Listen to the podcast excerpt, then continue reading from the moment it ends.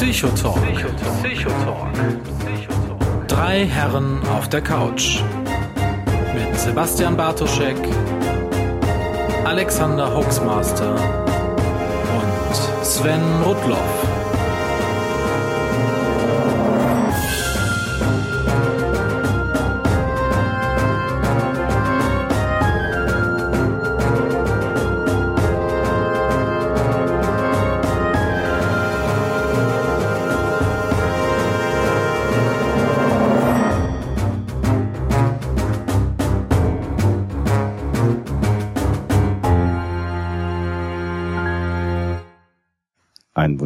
Abend. Sie hören den Psychotalk.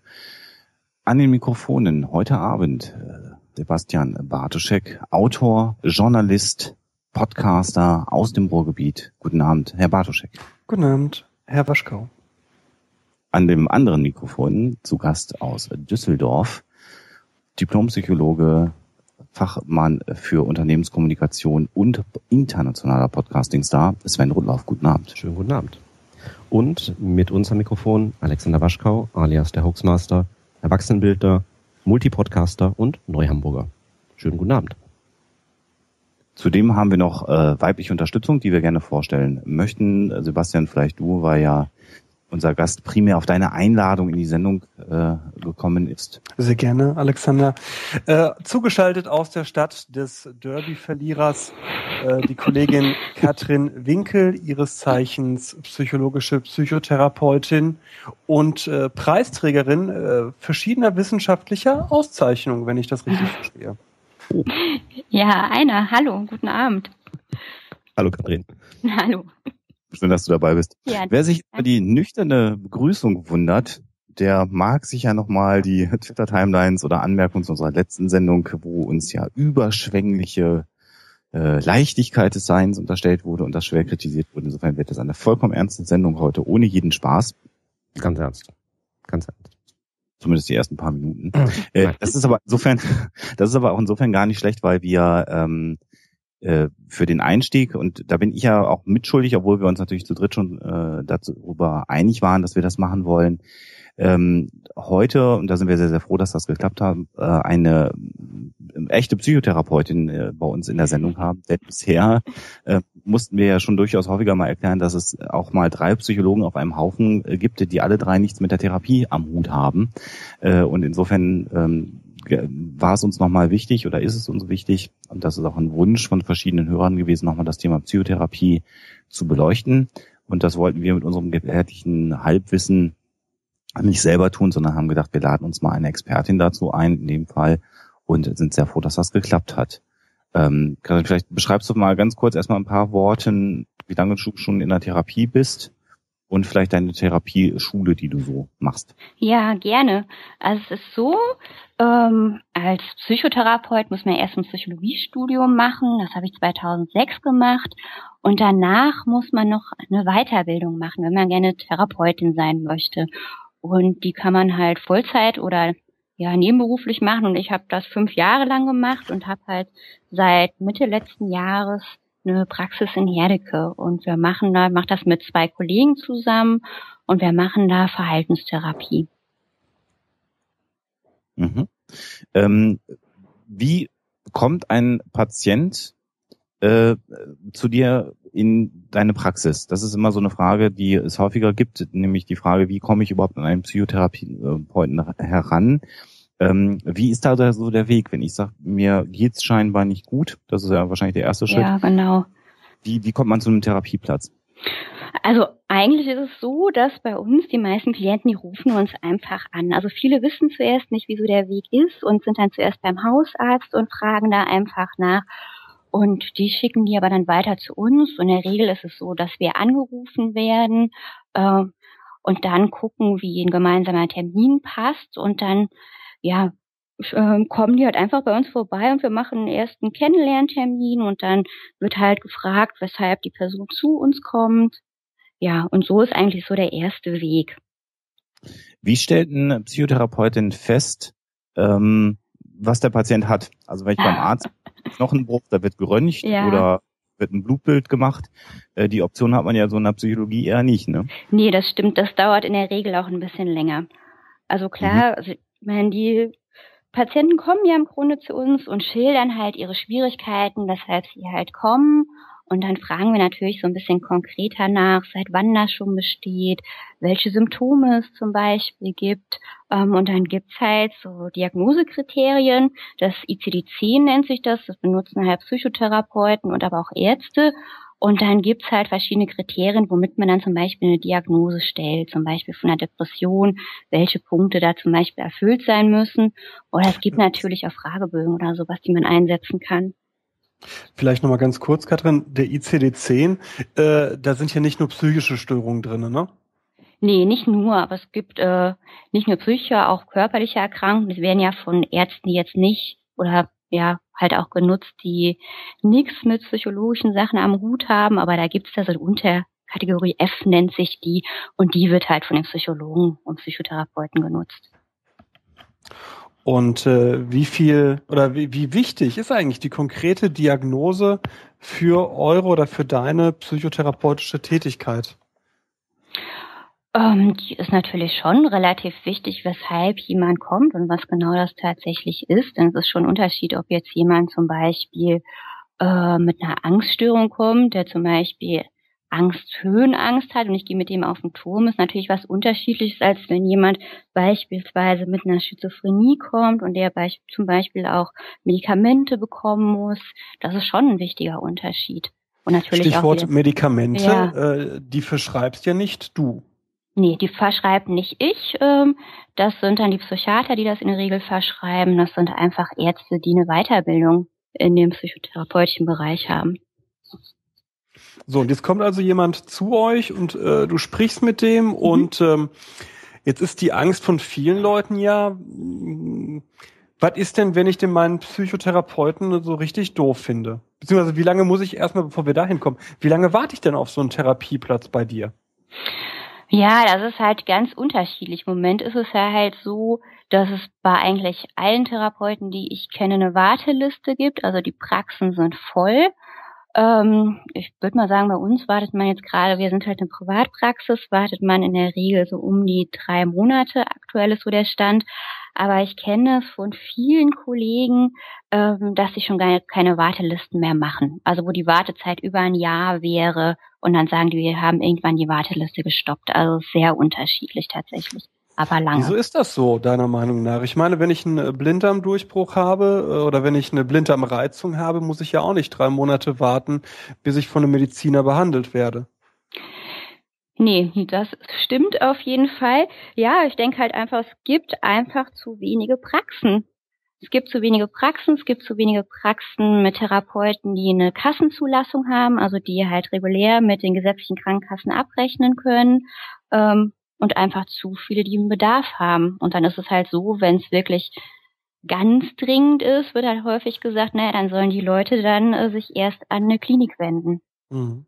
Aber, ja. Und äh, du sagtest gerade, ihr habt eine, ihr seid eine Privatpraxis, das heißt, ja. bei euch sind nur äh, die Reichen und Schönen und wer kein Privatpatient ist, der kann bei euch auch nicht behandelt werden. Nee, das ist nicht so. Also äh, es gibt halt nochmal so die Möglichkeit vom Kostenerstattungsverfahren. Ähm, da können auch alle kommen, die gesetzlich versichert sind. Wobei, ich möchte ja, glaube ich, nochmal dazu sagen, dass es für uns halt so ist, wir freuen uns eigentlich über jeden, der kommt. Wir haben halt einfach keine Kassenzulassung. Das liegt jetzt halt nicht an uns, das ist einfach beschränkt. Ähm, von wem? Gibt, das ist von der, ja, das ist von der Kassenärztlichen Vereinigung halt einfach beschränkt, die dafür zuständig sind, dass äh, es halt eine Deckung am Bedarf oder eine Bedarfsdeckung gibt für eine Behandlung und die bestimmen dann, wer einen Kassensitz bekommt und wer halt nicht. Und wenn die halt mhm. halt der Meinung sind, es ist gerade kein Bedarf da, dann werden halt auch keine weiteren Kassensitze mehr vergeben. Aber die Qualifikation. Das heißt, für unsere. Zuhörer, damit das klar ist, das heißt, das Problem, äh, was die Kassen Sitze angeht, ist nicht, dass es zu wenig Psychotherapeuten gäbe, die Interesse hätten, Kassenpatienten zu therapieren, sondern dass es andere Institutionen gibt, die sagen, es gibt keinen Bedarf für Kassenpatienten. Ja, genau, richtig. Mhm. Wobei das ja unterwandert ist, du hast es gerade schon gesagt, mit der Kostenübernahme, man ist es ja inzwischen so, dass man dann was gerade schon geschildert, als Kassenpatient zu die, äh, euch in die Praxis kommen kann, dann wird ein Gutachten gestellt und dann passiert es schon mal, dass die Kasse, äh, dass die Kassenärztliche Vereinigung direkt mit euch abrechnet, obwohl ihr keine Kassenzulassung habt, ne? Genau, richtig, das geht. Also es ist halt schon so, das dauert ein bisschen. Also der Weg ist halt dann schon so, dass man halt, äh, wenn man gesetzlich versichert ist, uns anruft und dann am besten halt auch Kontakt mit seiner Krankenkasse halt oder einen Kontakt tritt letztendlich und dann nochmal nachfragt, was die Krankenkasse ganz gerne dann von dem Patient haben möchte. Also meistens ist der Weg dann, dass die nochmal ähm, eine Notwendigkeitsbescheinigung vom Arzt haben möchten, wo dann zum Beispiel drin steht, dass die Therapie jetzt ganz dringend ist, dass nicht ungefähr länger als zwei Wochen gewartet werden kann. Dann äh, im zweiten Schritt ist es halt auch nochmal so, dass die Klienten dann ähm, nochmal nachweisen müssen, dass sie ungefähr bei fünf bis acht, ja, bei fünf bis acht Psychotherapeuten mit dem Kassensitz angerufen haben, da den Namen aufschreiben, wie lange die Wartezeit ist und das einreichen und das im Grunde auch mit so einem formlosen Antrag. Dann wollen die von mir die Kassen meistens nochmal Unterlagen haben, also dass ich eine Approbation habe, also die Zulassung, dass ich das machen kann. Und dann müssen wir im Grunde halt gemeinsam warten, ob die Kasse dann das Okay gibt, zum Beispiel für Probesitzungen und ja, das ist im Grunde der erste Schritt, worauf wir dann warten müssen. Und das heißt, der psychisch äh, kranke, gestörte, belastete ist in der Zwischenzeit auf sich gestellt. Das will ja. der Kassengesetzgeber so, ne? Genau, richtig. Mhm. Also das ist es dann. sei denn bei Selbst- oder Fremdgefährdung, klar, dann muss die Klinik aufnehmen. Aber ja. ansonsten lässt man die Leute, wenn es gar nicht selbst- oder fremdgefährdend ist, im eigenen Saft schmoren. Ne? Ja, so ist es leider. Also wir sagen ja manchmal, es gibt zum Beispiel in Dortmund Krisenzentren, die es dann nochmal so in der Zwischenzeit zum Beispiel geht, wo man hingehen kann oder zu Beratungsstellen, wo man dann eigentlich in der Zwischenzeit das einfach nochmal ein bisschen auffangen kann. Aber was natürlich kommt, schwierig ist, ja. Hm? Jetzt kommt irgend, Entschuldige. was natürlich schwierig ist für jemanden, dem es wirklich schlecht geht, dass er sich ja nochmal aufrafft, da an unterschiedlichen Orten anzurufen, da irgendwo hinzugehen, ja. Ich habe das oft genug erlebt bei Jugendlichen, ich weiß nicht, wie da deine Erfahrungen sind, dass ich zu einem Zeitpunkt X eine Motivation zur Therapie habe, die Jugendlichen auf die Warteliste kommen, nach einem halben Jahr dann äh, quasi dran wären und dann schon so angepisst sind, dass sie keinen Bock mehr auf nichts haben. Ja, also ähm, bei uns ist halt so, ich, wir haben ja eine Praxis für Erwachsene. Also mhm. da ist meine Erfahrung jetzt schon so, dass die eigentlich sehr dankbar sind. Also sie sind natürlich nicht begeistert, wenn die wissen, dass sie so lange warten müssen, aber die kennen auch alle das Problem und die haben ja schon ganz häufig bei ganz vielen Praxen angerufen und sind dann natürlich auch frustriert. Und dass die eigentlich sich sehr darüber freuen, wenn sie einen Platz bekommen haben. Mhm. Und jetzt schlagen die irgendwann bei dir auf, ne? Ja, genau. Und äh, wie läuft, vielleicht magst du das wirklich, äh, jetzt keinen konkreten Fall, aber vielleicht äh, doch so, so, ein, so ein, wenn es sowas gibt, so einen prototypischen Fall mal darstellen. Wie läuft denn dann so die erste Sitzung?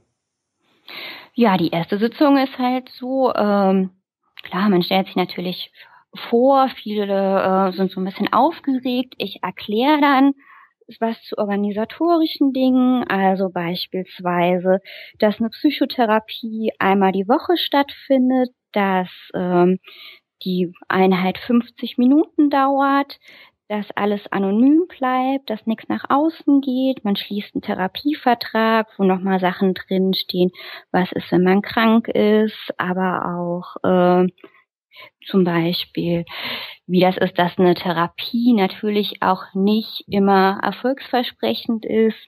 Solche Sachen sind halt, halt drin und dann werden halt die, erst die Orga-Sachen geklärt und dann frage ich halt, warum eigentlich jemand kommt.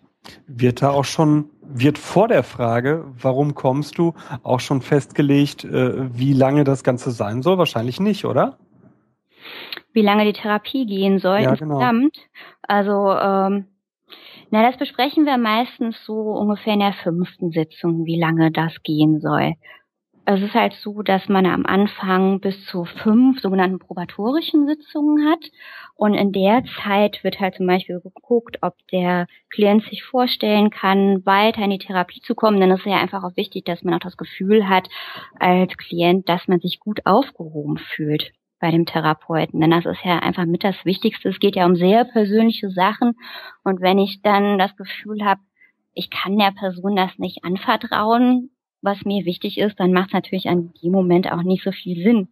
Und aber auch genauso, ich als Therapeut gucke dann in der Zeit, ob die Person auch wirklich gut bei mir aufgehoben ist oder nicht. Und wenn die Person oder wie viel Prozent der Personen steigen äh, während dieser Probephase aus bei dir? Äh, ich überlege gerade. Also ich jetzt glaube, in der ganzen Zeit waren es zwei. Von? Hm, ja, gute Frage. Von, naja, ich meine, die Praxis ist ja jetzt noch nicht so lange und dann in der Phase vorher, in der Ausbildung, würde ich jetzt mal sagen, von 30. Mhm. Aber da ging es eher so um organisatorische Sachen, warum sie das, das nicht machen wollten. Ähm, oder glaube ich auch, bei einem war es halt so, der sich, glaube ich, sehr unsicher war, ob er überhaupt eine Psychotherapie machen möchte der eigentlich sehr viele körperliche Symptome hatte und sich das eigentlich gar nicht so gut vorstellen konnte. Da drängt sich ja die Frage auf, wenn wir vorhin gehört haben, wie lange die Wartezeiten sind, weil der äh, Gesetzgeber und die nachgefolgten äh, Organe so schlecht handeln. Wie ist das denn dann, wenn ich in der Probezeit rausgehe? Muss ich dann wieder so lange warten? Ja, in der Regel schon. Also wir empfehlen das halt, äh, wenn uns jemand anruft und wir haben eine Warteliste, sich tatsächlich auf mehrere Wartelisten setzen zu lassen. Einfach aus dem Grund, wenn man zum Beispiel das Gefühl hat, ich bin nicht gut aufgehoben bei dem Therapeuten, dass dann, die, dass man einfach nicht mehr so lange warten muss. Oder aber auch. Ähm, Blockiere ich dann nicht bei den anderen äh, Plätze, wenn ich bei einem anderen genommen werde? Oder wird man dann automatisch irgendwie aus so einer Warteliste zentral rausgenommen? Wahrscheinlich nicht. Also wir ähm, sagen ihnen halt schon und wir bitten halt auch wirklich die Leute, die bei uns anrufen, wenn sie einen anderen Therapieplatz haben, dass sie nochmal kurz bei uns durchklingeln und Bescheid geben, dass sie mhm. einfach sonst wo einen Platz bekommen haben. Mhm. Wie, wie gehst du damit um? Weil das ein Fall ist, der an mich ganz konkret äh, herangetragen worden ist. Wenn jemand ähm, bei ähm, mal in einer, in einer Klinik war, in einem stationären mhm. Aufenthalt, bei einer psychosomatischen Fachklinik und da hat die Therapie ganz gut gewirkt.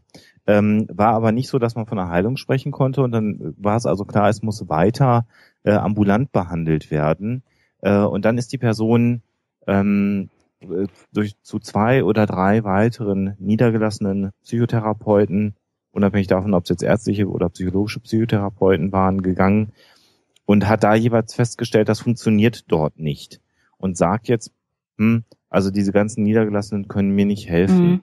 Ähm, was macht man da? Was rät man da? Sagt man, probier es trotzdem weiter? Oder rät man zu einem erneuten stationären Aufenthalt?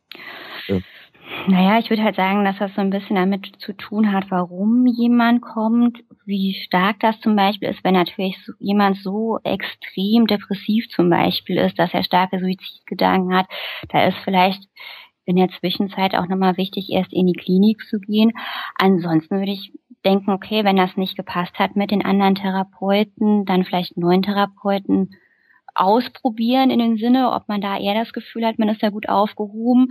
Aber wenn mhm. man während der Therapie das Gefühl hat, das passt nicht oder der kann mir nicht helfen, das auch vielleicht nochmal äußern und dem sagen, ich, aus dem und dem Grund habe ich das Gefühl, es klappt nicht, dass man halt, das ist ja für einen Therapeuten halt auch nochmal wichtig zu wissen, Mensch, mache ich was, was der Patient nicht so gut findet, könnte ich was anders machen. Da ist man als Therapeut ja auch sehr bemüht darum, dass die Person sich wohlfühlt. Und deshalb würde ich es gut finden, wenn das jemand anspricht.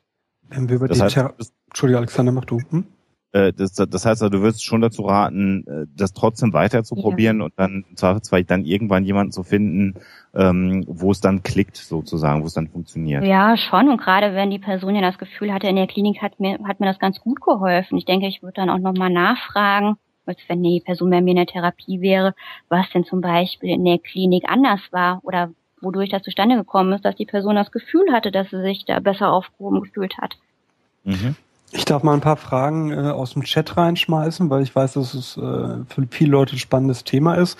Da ist zum Beispiel so die, die allgemeine Frage, die wir, glaube ich, noch nicht hatten. Äh, wie lange dauert eine Therapie mhm. insgesamt? Und wenn ich eine Therapie beendet habe, wie lange muss ich dann warten, bis ich erneut eine Therapie anfangen kann? Ja, Ähm, es kommt so ein bisschen, wir müssen als Therapeut einfach einen Antrag stellen an die Kasse und da müssen wir festmachen, wie lange die dauern sollte. In der Regel, es gibt eine Kurzzeit- und eine Langzeittherapie. Kurzzeittherapien wären so 20 Stunden und eine Langzeittherapie 45 Stunden. Ähm, und danach, ja, kann man halt auch nochmal gucken, ob man die Therapie nochmal verlängert. Also die mhm. Möglichkeit besteht halt nochmal, dass es nochmal Verlängerungen gibt, aber das hat dann Gutachter halt auch mitzuentscheiden, wie lange die noch verlängert werden kann. Und äh, wenn das Limit halt ausgeschöpft ist, also meistens weiß ich so, dass so so am Limit häufig so 80 Stunden tatsächlich sind, aber da muss es halt auch schon begründet sein, warum jemand noch so lange bleibt ist es so, äh, wenn man gesetzlich versichert ist, dass man dann nochmal zwei Jahre in der Regel warten muss, bis man wieder eine Psychotherapie macht. Oder es geht auch schneller, wenn man die Therapierichtung einfach wechselt. Also wenn man zuerst eine Verhaltenstherapie gemacht hat und möchte dann zum Beispiel eine Analyse machen, dann geht's auch schneller. Dazu würde ich gerne, äh, das äh, hätte ich eine Bitte. Magst du noch mal erklären, welche Therapieform in Deutschland abrechenbar sind als Kassenpatient, was die beinhalten und welche Rolle Psychopharmaka bei den äh, Therapien spielen.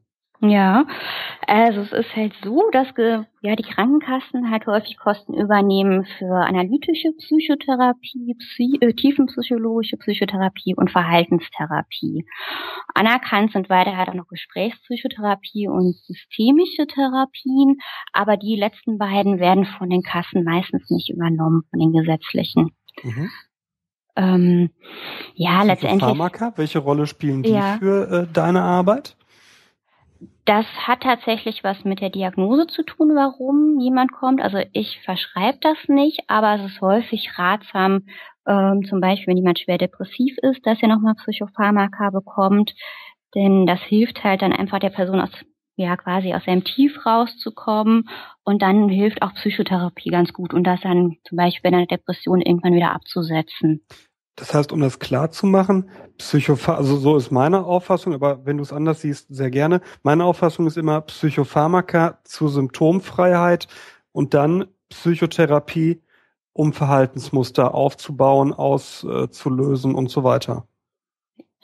Ja, ich denke schon, dass man das auch so sagen könnte. Auf jeden Fall was heißt Symptomfreiheit? Also ich meine, das geht auch. Ja, bei der Schizophrenie hier. zum Beispiel, dass du äh, beispielsweise die, die akuten Halluzinationen und Warnzustände nicht hast. Richtig. Genau, richtig.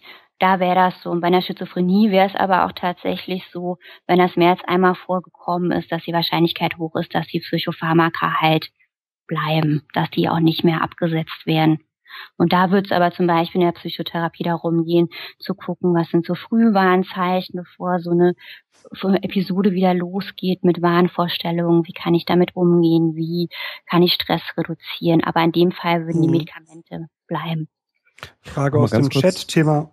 Genau, das, äh, ganz kurz noch an der Stelle, weil das finde ich ganz, ganz wichtig, das äh, hast du jetzt so implizit äh, gesagt. Das heißt aber auch, dass es da durchaus psychische Erkrankungen gibt, wo man Psychopharmaka nimmt, und die aber dann nicht bis zum Rest seines Lebens nehmen muss, um gesund zu bleiben. Ne? Das genau. ist, glaube ich, ja. glaub ich, ein ganz, ganz wichtiger Satz, weil viele Menschen ähm, das, glaube ich, falsch verstehen. Die haben auch Angst davor zu sagen, ich habe ein psychisches Problem, weil dann gehe ich zum Arzt, dann gehe ich zum Psychotherapeuten, dann muss ich bis zum Rest meines Lebens total starke Medikamente nehmen. Das ist heute nicht mehr unbedingt so, ne? Nee, überhaupt nicht. Also ehrlich gesagt, zu mir kommen auch die meisten, die gar keine Medikamente bekommen. Es gibt immer mal wieder Personen, die natürlich welche haben. Da ist häufig das Ziel, dass sie auch medikamentenfrei leben können. Und in den seltensten Fällen ist es halt so, dass sie nicht mehr abgesetzt werden. Mhm. Frage aus dem Chat. Frage war, was vorhin hatten, so wegen mit mit äh, mit den Stunden. Ähm, ist es dann also wirklich normalerweise so, dass man sagt, so ähm, man man sieht sich dann wöchentlich oder alle zwei Wochen und das ist dann auch individuell von den ähm, von der jeweiligen Erkrankung abhängig? Eigentlich ist es so, dass man eine Psychotherapie wöchentlich macht, mhm. einfach damit die ja, dann hilft's quasi am besten. Ich glaube, man kann sich das halt auch sehr so vorstellen, es geht ja auch darum, dass man eine gute Beziehung zueinander aufbaut. Und ich glaube, man kann sich das ja vorstellen, wenn man sich in großen Zeitabständen sieht, das braucht einfach zu lange Zeit und es dauert halt einfach zu lange, bis dann jemand sehr persönliche Sachen erzählt. Mhm. Deshalb ist das in der Regel wöchentlich, aber am Ende von der Therapie wird die dann so ein bisschen ausgeschlichen und dann kann man die Zeiten auch verlängern, so dann alle zwei bis drei Wochen. Frage aus dem Chat, äh, Stichwort Verfolgungswahn, also äh, Störungsbild paranoide Persönlichkeitsstörung oder Paranoia als Wahn. Da ist ja Teil des Störungsbildes, dass die Person gerade bei der paranoiden Persönlichkeitsstörung äh, primär nicht den Leidensdruck durch die Störung hat, sondern weil sie eben glaubt, verfolgt zu werden. Ja. Wie motiviere ich eine solche Person, äh, an einer Psychotherapie teilzunehmen? Mhm. Also häufig ist es halt so, dass man dann denke ich, ja, das ist halt schwierig. Ähm, die Personen kommen meistens tatsächlich in die Klinik, in eine, zu mir in die Praxis kommen die gar nicht. Ich glaube, es geht schon darum, dass die so ein Gefühl kriegen, dass sie erstmal sicher sind an dem Ort, wo sie sind. Dass man ihnen glaubt, dass sie, dass sie so ein Gefühl haben, dass sie zum Beispiel verfolgt werden und dass man versucht, sie zu unterstützen und sie zu, ja, ihnen halt einfach zu helfen. Aber kommen die überhaupt zu dir oder ist das Umfeld da dasjenige, das sagt, äh, du gehst jetzt mal dahin und irgendwann äh, gehen die dahin, um äh, Ruhe zu haben? Ich kenne das häufig, äh, dass die eigentlich gar nicht zuerst bei mir in, in die Praxis kommen, das, sondern dass sie irgendwann tatsächlich in der Klinik sind. Mhm. Das heißt Umfeld, dass es halt so schwierig ist und die werden dann halt auch kommen, ja, oder gehen halt schneller einfach dann zum Arzt. Das ist natürlich auch häufig durch das Umfeld dass sie die zum Arzt schicken und wenn der Arzt feststellt, es hat solche Ausmaße, kommen die sofort, ja, dann einfach in die Klinik. Du bist ja äh, Verhaltenstherapeutin, ne? beziehungsweise mhm. Gesprächstherapeutisch, Gesprächstherapeutisch tätige Verhaltenstherapeutin, so, ne? Ja, so kann man es nennen, ja. Wie beurteilst du denn äh, systemische Therapieansätze, wo davon ausgegangen wird, dass das System letztendlich dazu führt, dass eine Person im System zum Symptomträger und damit zu demjenigen wird, der die Störung hat? Ähm, ich glaube, dass das ganz häufig so ist, dass das System oder häufig ja die Familie auch irgendwie dazu beiträgt oder das sonstige Umfeld tatsächlich. Ähm, naja, aber ich finde es halt immer so ein bisschen schwierig, wenn es dann heißt, naja, man muss das so ein bisschen verändern, das System, und dann äh, geht es der Person wieder gut. Mhm. Ich denke halt häufig ist es so, dass die Person dann schon ja in so einem, naja, mehr oder weniger desolaten Zustand kommt und dass das alleine nicht reicht. Dass dann auch nochmal nach der Person selber geguckt werden sollte, welche Schwierigkeiten die damit hat und wie es ihr geht. Mhm. Ich habe ich hab im Vorfeld mal auf ähm, eure Praxis-Homepage auch ähm, geschaut mhm. und dabei gesehen, dass ihr sprecht, dass ihr auch äh, macht klärungsorientierte Psychotherapie. Genau. Was, richtig. was, hab, was äh, habe ich denn darunter zu verstehen? Na, das ist halt so, ähm, dass wir da halt wirklich genau gucken, welche Motive hat denn jemand, was ist einem wichtig im Leben ähm, und welche Ziele hat jemand? Häufig sind Personen ganz ambivalent oder denken zum Beispiel, ach Mensch, Leistung ist mir total wichtig, äh, beruflicher Erfolg und irgendwie kommt aber immer so ein Gefühl auf, ach, irgendwie bin ich doch unzufrieden, obwohl es gar nicht deutlich ist, wie das zum Beispiel zustande kommt. Und dann wird man das halt in der Therapie wirklich genau sich angucken, äh, Geht es denn wirklich zum Beispiel um die Leistung? Geht es um den Erfolg? Oder hat das zum Beispiel was damit zu tun, dass man sich eigentlich wünscht, Anerkennung zu kriegen und ob das vielleicht eher eine Anerkennung als Person ist und zum Beispiel gar nicht wirklich für den Erfolg? Und dann, wenn diese Motive halt klarer sind, ähm, kann man halt einfach auch besser gucken, wie möchte ich dann denn überhaupt irgendwas verändern in den Lebensbereichen. Das ist zum Beispiel ähm, ja eine Sache, wonach geguckt würde. Aber auch, was hat man zum Beispiel für ähm, negative Selbstüberzeugung, was denkt man über sich, wie geht man deshalb in Situationen? Und was denkt man zum Beispiel auch über Beziehungen. Zum Beispiel kommen viele Leute, die denken, Mensch, ich kann mich nicht verlassen auf andere Menschen, ich denke immer, ich könnte verlassen werden. Und solche Sachen würden wir uns dann nochmal genauer angucken oder die häufig Konflikte haben und dann nochmal kommen. Das wird man sich im Detail angucken. Du, mir, mir kommt gerade ein ganz äh, profaner Gedanke, äh, wo ich gar nicht weiß, ob das vielleicht bei einigen Hörern noch im Kopf ist. Wie, wie äh, sitzt ihr denn räumlich zusammen, du und dein äh, Patient? Oder Kli sagst du Klient oder Patient? Wir sagen Klienten. Äh, du und dein Klient. Wie sitzt ihr? Er liegt auf der Couch und du sitzt dahinter mit dem Schreibblock?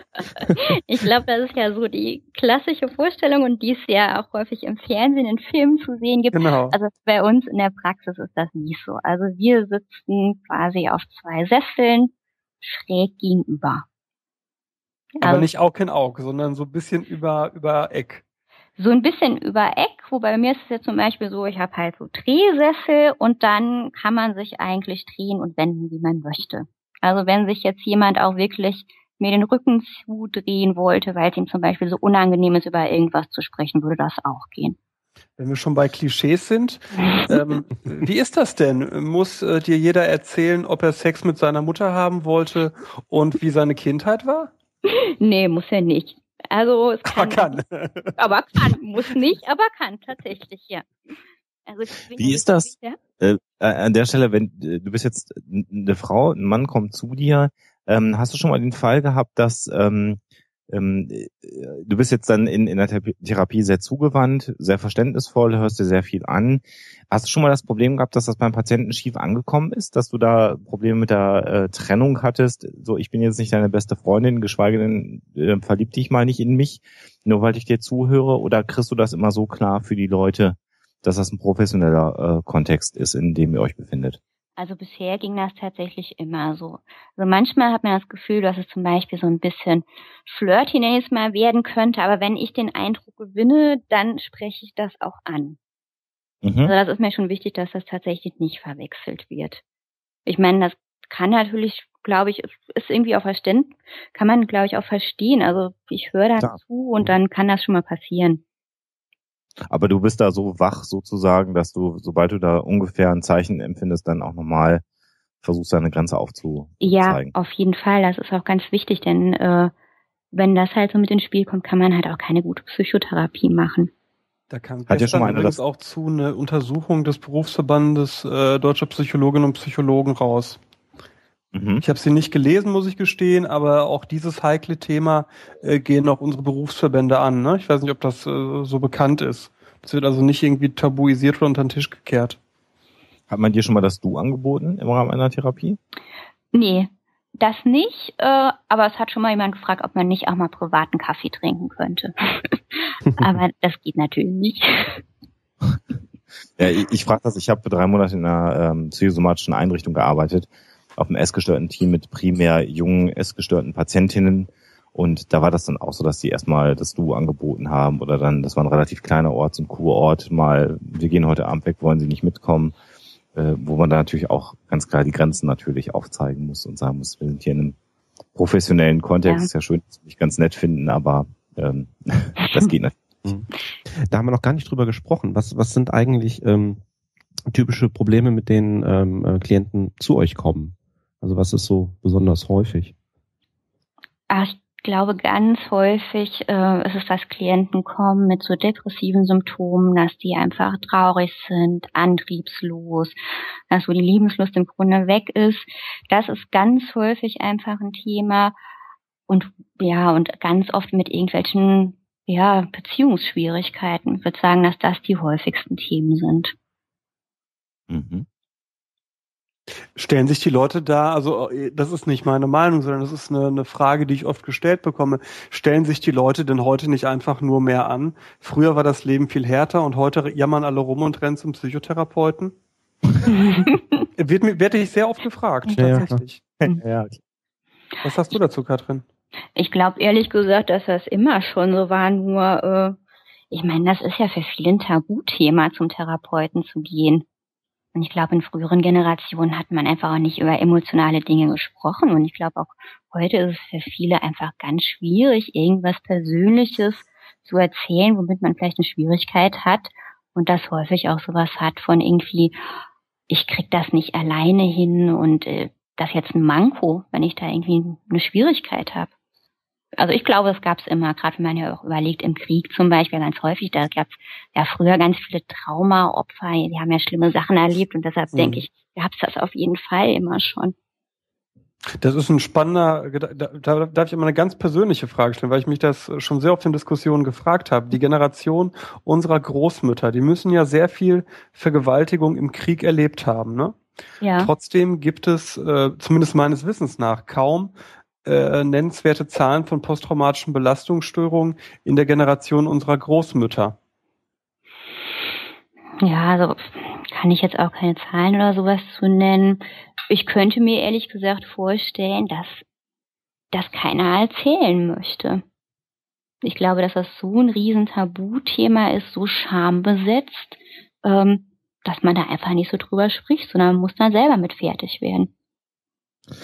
Ist es so, vielleicht an der Stelle, Sebastian, wenn ich da, wenn ich da reinspringe, es ist doch auch häufig so, dass gerade so, so schwer traumatisierende Erlebnisse ähm, ja auch maximal gut ausgeblendet werden können, so dass es dem Menschen teilweise gar nicht mehr bewusst ist, ähm, dass es zum Beispiel einen sexuellen Übergriff oder so gegeben hat. Hast du das auch schon mal gehabt, dass du im Rahmen einer Therapie ähm, so ein Ereignis hervorgeholt hast, was der Person gar nicht äh, in dem Moment äh, bewusst war?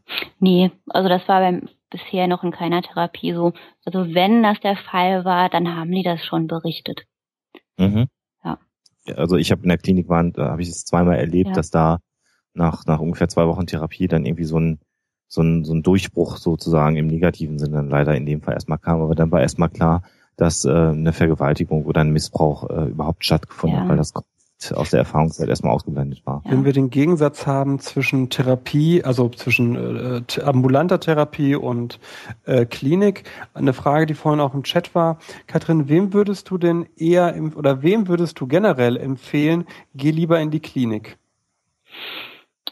Wenn jemand zum Beispiel ganz starke Suizidgedanken hat, also wenn der zum Beispiel das Gefühl hat, ähm, er kann nicht bei mir aus der Praxis rausgehen und mir sagen, dass wir uns nächste Woche wiedersehen, zum Beispiel. Dann würde ich das auf jeden Fall empfehlen. Oder auch jemand, der wirklich ähm, zum Beispiel eine Abhängigkeit hat. Da würde ich auch sagen, geh zuerst in die Klinik und komm danach wieder. Mhm. Wir haben heute Abend noch einen weiteren Gast äh, in der Sendung, den wir erst später dazuschalten werden, aber der hat uns hier quasi über unsere Schattenredaktion in Skype noch eine Frage gegeben. Hast du schon mal den Fall gehabt, äh, Sebastian hat es ja eben schon angesprochen, dass es verschiedene Therapieschulen gibt, dass jemand zu dir gekommen ist, der bei einer anderen Therapieschule war und dann plötzlich sagt, ähm, ähm, die Therapie bei Ihnen klappt jetzt deutlich besser, Sie machen da irgendwas anderes. Hast du sowas schon mal erlebt? Ja, das gab schon mal. Das gab schon mal in meiner Ausbildung tatsächlich, dass das so war. Ähm, ja, das hat die Dame damals schon erzählt, dass sie in einer anderen Therapieschule war und ihr das zu unkonkret war. Und sie da das mhm. Gefühl hat, es ist jetzt irgendwie konkreter. Mhm. Das hat ihr wohl ganz gut geholfen. Aber sonst eher nicht. Wenn ich einmal eine Frage auch noch aus dem Chat beantworten darf, weil da gerade mhm. die Frage nach Suizidraten kam. Äh, spannende Zahl, die ich glaube Donnerstag durch die Medien ging. Die Suizidrate in Deutschland hat in den letzten zehn Jahren um 30 Prozent abgenommen. Was vielleicht, äh, wie siehst du das, Katrin, vielleicht auch mit daran liegt, dass eben Psychotherapie nicht mehr so schambehaftet ist? Ja, das könnte ich mir durchaus vorstellen, dass das so ist. Also ich denke, wenn man ja auch mal selber in seinem Freundes- und Bekanntenkreis so ein bisschen nachfragt, gibt es ja eigentlich ganz viele, die schon mal eine Psychotherapie gemacht haben oder die machen. Schon. Und ich glaube aber auch, dass viele auch sensibilisierter dafür sind, wenn jemand darüber spricht und man ja auch im Freundeskreis sowas mitbekommt, wenn so, sowas halt einfach Thema wird und ihm man sagt, Mensch, hol dir Unterstützung und guck mal, ich glaube, dass das da so ein bisschen offener geworden ist. Also ich, Brauchen ich Psychotherapeuten auch, eigentlich irgendwann mal Psychotherapie nach all dem, was sie sich anhören müssen? Ganz unterschiedlich. Ich kenne viele, die eine Psychotherapie machen. Häufig ist das auch ganz sinnvoll, das nochmal zu machen. Denn man ist ja natürlich auch ein Mensch wie der andere und da kommen immer nochmal Themen vielleicht, die einen auch an eigene Themen erinnern. Und da kann es vielleicht schwierig oder hinderlich werden, das in der Psychotherapie irgendwie oder dass man gut eine Psychotherapie dann einfach macht.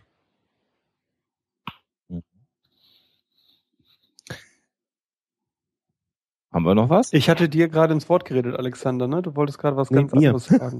Entschuldige, Sven. Nein, ähm, ich wollte noch mal also, den Gedanken, den wir eben hatten, auch weil du, weil du sagtest, ähm, Sebastian, das mit den, äh, mit den gesunkenen Selbstmordraten. Also ich glaube auch zum einen auch das, was ich ähm, selber jetzt im beruflichen Umfeld erlebe, dass ähm, ähm, psychische Probleme und auch äh, Psychotherapie durchaus ähm, präsenter sind und ich sage auch mal in Anführungsstrichen gesellschaftsfähiger geworden sind. Ähm, Gerade in der Arbeitspsychologie ist es ja nun so, ne, dass äh, da eben ja auch ähm, immer mehr ähm, Wert drauf gelegt wird zu sagen, ja, natürlich ähm, körperliche äh, Belastungen, ähm, das, ne, das hat man sich schon seit Jahrzehnten angesehen, ähm, aber psychische Belastungen und entsprechende Hilfsangebote, ähm, das ist so ein Thema, was jetzt sehr stark die letzten Jahre auch nochmal ähm, Gott sei Dank hochkommt. Aber ich glaube auch, gerade wenn man sieht, die letzten zehn Jahre, ähm, um, erinnere mich an ein Gespräch, was wir in einer der letzten Sendungen mal hatten, ähm, ich glaube auch in der letzten Sendung zum Thema Sex, ähm, dass Menschen auch, glaube ich, einfach durch ähm, die Informationsmöglichkeiten wie das Internet in den letzten zehn Jahren ähm, einfach auch viel eher merken, dass sie ohnehin nicht allein sind mit den Problemen, die sie haben. Ja. Mhm. ja. Ne, und das ist auch vielleicht dann bei vielen auch gar nicht, dass, dass die auch gar nicht erst in eine Therapie gehen, sondern sagen, ja, äh, es ist eigentlich auch gar nicht so schlimm. Also es ist in Anführungsstrichen normal, da sind wir wieder bei der Diskussion vom letzten Mal, ähm, dass, dass auch ich solche Probleme mal habe. Ja, und ähm, wo man sich dann vielleicht auch schon mal Tipps holen kann, ähm, äh, damit umzugehen oder eben auch Support bekommt von anderen ähm, und, und sei es eben äh, durch entsprechende Chats etc. Ähm, und es dann gar nicht erst bis in Richtung Therapie kommt. Aber ich glaube, das halt beides mit, äh, mit zusammenspielt. Vielleicht noch ein Punkt, den ich gerne ansprechen möchte, weil ich das auch an ein, zwei Stellen erlebt habe und vielleicht kannst du da nochmal Stellung zu beziehen, Katrin. Äh, wenn ich zum Arzt gehe äh, mit einem gesundheitlichen Problem, meine ich dann erstmal den, den Humanmediziner äh, klassischer Natur, dann ist es entweder so, dass er mir Medikamente verschreibt, eine Salbe verschreibt, irgendwie was gibt, dann geht's mir prinzipiell tendenziell erstmal besser, direkt. Ja. Ähm, in der Psychotherapie ist das mitunter auch mal anders. Ne? Also das ist nicht immer so, dass die Leute während einer Therapiesitzung nur lachen, sondern das kann auch mal sehr intensiv und sehr negativ dann auch mal besetzt sein, je nachdem, woran man arbeitet, oder? Ja, auf jeden Fall. Also ich glaube, dass es in den seltensten Fällen so ist. Gerade denke ich so, nach den ersten Sitzungen, da geht es ja häufig eher so ein bisschen über, über ja, um oberflächlichere Sachen. Nee, es ist schon häufig anstrengend, weil man sich ja mit sehr persönlichen, häufig auch sehr unangenehmen Themen auseinandersetzt. Und da kann es tatsächlich auch sein, dass die Stimmung auch erstmal schlechter wird. Aber, das ist, glaube ich, ganz, ganz wichtig, ja. denn viele Leute, die äh, Psychotherapie auch machen und die müssen über den Punkt auch hinauskommen, um, um sozusagen, da muss man als Therapeut natürlich auch das Fingerspitzengefühl haben, was du sicherlich hast, die Leute bei der Stange zu halten.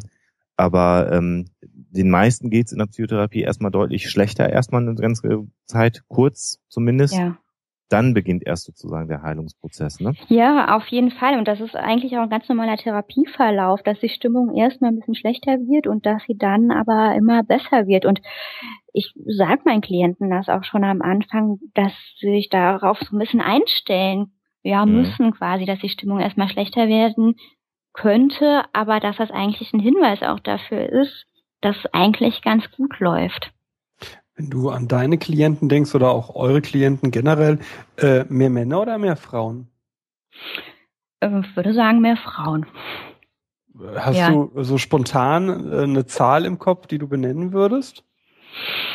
Ähm, na, wenn ich jetzt überlege, ich denke mal gerade nach, also ich weiß jetzt nicht, wie das bei den anderen aussieht. Also bei mir ist es gerade so, dass ungefähr zehn Frauen da sind, elf und zwei Männer. Woran liegt das? Glaubst du, dass Männer, es gibt ja zwei äh, oder zwei Ideen, die einem sofort kommen. A, Männer haben weniger psychische Störungen, weil die genetisch anders oder sozial, äh, sozial anders getrimmt sind. B, Männer haben genauso viele Störungen, aber äh, haben eine höhere Schamgrenze. Also jetzt für mich persönlich würde ich denken, dass die eine höhere Schamgrenze haben. Dass es da wirklich länger dauert, bis man dann wirklich eine Psychotherapie macht. Aber ist es nicht so, dass Angststörungen bei Frauen häufiger sind als bei Männern? Ja, ich glaube, ja, ich glaube, die Verteilung, klar, die Studien gibt's ja natürlich, da ist es ja in den meisten Fällen so, dass psychische Erkrankungen bei Frauen häufiger sind. Aber ich meine, klar, ich vermute aber nichtsdestotrotz, ich sehe das ja so ein bisschen in den Therapien, dass viele Männer da ein bisschen länger Zeit brauchen, bis sie relevantere Themen halt einfach erzählen. Also eine Verschränkung vielleicht, dass es an ja. sich möglicherweise eine etwas geringere Quote bei Männern gibt, aber dass dazu massiv kommt, dass Männer eher so dieses äh, Chuck Norris hat keine psychischen Störungen äh, haben und äh, deswegen glauben, allein, alleine durchkommen zu müssen. Ja, schon. Hm? Gibt es, äh, wenn es ich würde, wollte jetzt gerade so die, die letztendliche Frage stellen, greife aber damit Sven und Alexander vor. Mach mal, ist gut, ist gut. Ähm, Achso, eine Frage kommt hier gerade aus dem Chat, die ich vorhin äh, überlesen habe. Weißt du äh, was dazu? Wenn nicht, ist nicht schlimm. Hast du so äh, Zahlen im Kopf zur Wirksamkeit von Psychotherapie? Ähm, also ist auf jeden Fall wirksam. Also ich glaube, es gibt jetzt irgendeine Studie, ich bin mir nicht 100% sicher, die sagt halt, dass die Effektstärke von der Psychotherapie bei 0.88 liegt und ungefähr, die hatten das so verglichen mit einer Bypass-OP, dass die da die Effektstärke bei 0.8 ist. Also schon. Boah, fucking groß, ne? Ja, also schon relativ groß. Ist ja schon. ja. ja. Okay. Was wäre dir denn noch wichtig? Äh, Hörern, die überlegen vielleicht, äh, soll ich mich für eine Psychotherapie auf den Weg machen oder äh, nicht? Oder wie ist das? Was wäre dir noch wichtig, unseren Hörern mitzugeben? Also ich denke, das einfach mal auszuprobieren, gerade wenn es einem wirklich nicht so gut geht, einfach den Schritt überwinden und man kann ja wirklich jederzeit, wenn man das Gefühl hat, das ist doch nicht das Richtige für mich, das auch nochmal unterbrechen. Also ich denke einfach, wenn man einmal so ein bisschen die Hemmschwelle überwunden hat, kenne ich das eigentlich von allen Klienten, dass die eigentlich froh sind, dass sie es gemacht haben. Und viele sagen auch, wäre ich doch mal ein bisschen früher gekommen. Äh, wie würdest du, vielleicht noch eine Frage, mhm. die mir jetzt gerade einfällt, äh, die psychosomatische Medizin von der Psychotherapie trennen? Okay. Äh, weil der Satz, wenn es den Leuten nicht ganz so gut geht, ähm, das ist ja so, das ist ja genau so dieses, dieses, dieses Mischfeld, ne? Also wenn es mir nicht so gut geht, gehe ich erstmal zum Hausarzt und dann ist es vielleicht psychosomatisch bedingt. Das Schlagwort kennt ja auch jeder. Ja. Dass das aber auch wirklich Auswirkungen auf den Körper haben kann, äh, ist, glaube ich, den wenigsten Leuten bewusst. Äh, wo ist da die Grenze, oder ist es da eben notwendig, eine vernünftige Diagnostik zu machen, da ganz genau hinzugucken, was hat der Mensch, dem es jetzt gerade nicht gut geht? Ja, auf jeden Fall. Ich glaube, da ist wirklich eine Diagnostik sehr wichtig. Ich meine, die meisten kommen einfach zuerst zum Arzt und das ist auch tatsächlich gut. Also selbst wenn jemand zuerst zu uns kommen sollte, schicken wir den auch immer nochmal zum Arzt, dass der wirklich irgendwelche Symptome abklärt. Zum Beispiel, wenn jemand mit einer Depression kommt, könnte das auch sein, dass der eine Schilddrüsenunterfunktion hat. Also solche Sachen müssen erst wirklich abgeklärt werden. Ob mhm. damit zusammenhängen könnte und dass das eingestellt wird und dass dann die äh, psychischen Sachen einfach behandelt werden. Aber es kann natürlich auch äh, bei einer Depression sein, dass jemand Schlafstörungen bekommt zum Beispiel oder unkonzentriert ist. Also das würde dann auch damit zusammenhängen. Und wenn es dann keinen anderen Erklärungsansatz gibt, wäre es nochmal wichtig, einfach da zu gucken, ob es damit zusammenhängen könnte. Super. Sven, ja. hast du was? Mm, also höchstens die Frage, ob ähnlich ähm, zu dem, was Alexander, äh, Alexander sag ich schon, Sebastian gefragt hatte. Ähm, was, das hatten wir nicht. Also das hatten wir noch nicht, dass ich euch beide ver verwechsle. Alle anderen Kombinationen haben wir ja regelmäßig. Ähm, aber dem, demnächst kommt noch, dass ich mich mit mir selber verwechsle. Ähm, Sprich weiter, Sebastian. Äh, danke, Sven. ähm, das, ähm, was sind denn ähm, vielleicht typische Vorurteile, die wir jetzt noch nicht angesprochen haben, wo du immer immer wieder ähm, eingreifen musst und sagen, also das muss ich euch mal von vornherein über meinen über meinen Beruf sagen oder Psychotherapie sagen, das muss ich so häufig ausräumen. Ähm, Gibt es da noch irgendwas? Ja, ich glaube, es ist ganz häufig, wenn man irgendwo hinkommt, dass sowas kommt wie, ach, jetzt sage ich besser nix mehr, äh, ich kann doch Gedanken lesen und als, also solche Sachen kommen dann schon, wo ich immer denke, aha, es hat schon langsam einen Bart. Und ehrlich gesagt, also A, ist das auch nicht so. Und warum nicht das machen? Ich habe ja halt auch schon mal Freizeit. Ja. ja. Das heißt aber, es auch mal echt sagen, wir können das alle als Psychologen, aber nicht in der Freizeit. Ne? Genau, richtig. Genau. Ansonsten helfen natürlich Aluhute. Ja, die sind immer gut. Eine Frage noch von unserer Schattenredaktion. Unser Gast, äh, äh der in der Warteschleife hängt, fragt noch, ob ähm, Supervision, also die Überwachung durch jemand Drittes deiner Arbeit Pflicht für deine Tätigkeit ja, ist. Ja, ist es und das macht auch häufig sehr viel Sinn. Also gerade wenn man, also wir machen es in der Praxis so, dass wir wirklich untereinander so eine Intervision quasi machen, also wirklich mit äh, Fällen, wo wir denken, wir haben Schwierigkeiten damit oder auch einfach nochmal zu gucken, Mensch, auch wenn man selber das Gefühl hat, es läuft alles gut, sehen die anderen das denn genauso? Man, man hat ja als Therapeut manchmal auch so blinde Flecken, dass einem irgendwas nicht auffällt und da ist es auf jeden Fall sinnvoll, das zu machen. Ähm, ja, um zu gucken, Mensch, läuft denn wirklich alles gut in der Therapie?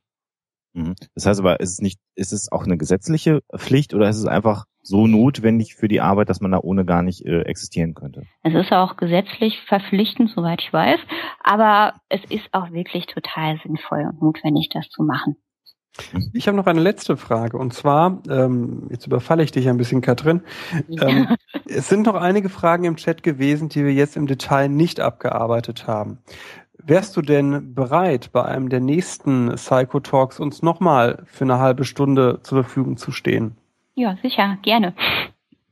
Ah, sehr gut. Jetzt haben wir das das heißt, so, Ja, für alle, die Zeit, Zeit, jetzt hast du deine Seele verkauft. Ja. Also für alle, die zeitsouverän zuhören und jetzt sagen, ah, da hätte ich auch noch gerne eine Frage gehabt, schickt die an äh, uns als DM auf Twitter oder wie auch immer und dann werden wir irgendwann demnächst die Katrin wieder einladen. Super. Gute Frage, Sebastian. Schön, dass du Vielleicht hat Dortmund dann auch mal gewonnen und du kannst Ja, glücklicher sein. Mehr zum Thema Fußball hören Sie in Episode, was haben wir denn? Ähm, drei? Das ist Psychotalks dann.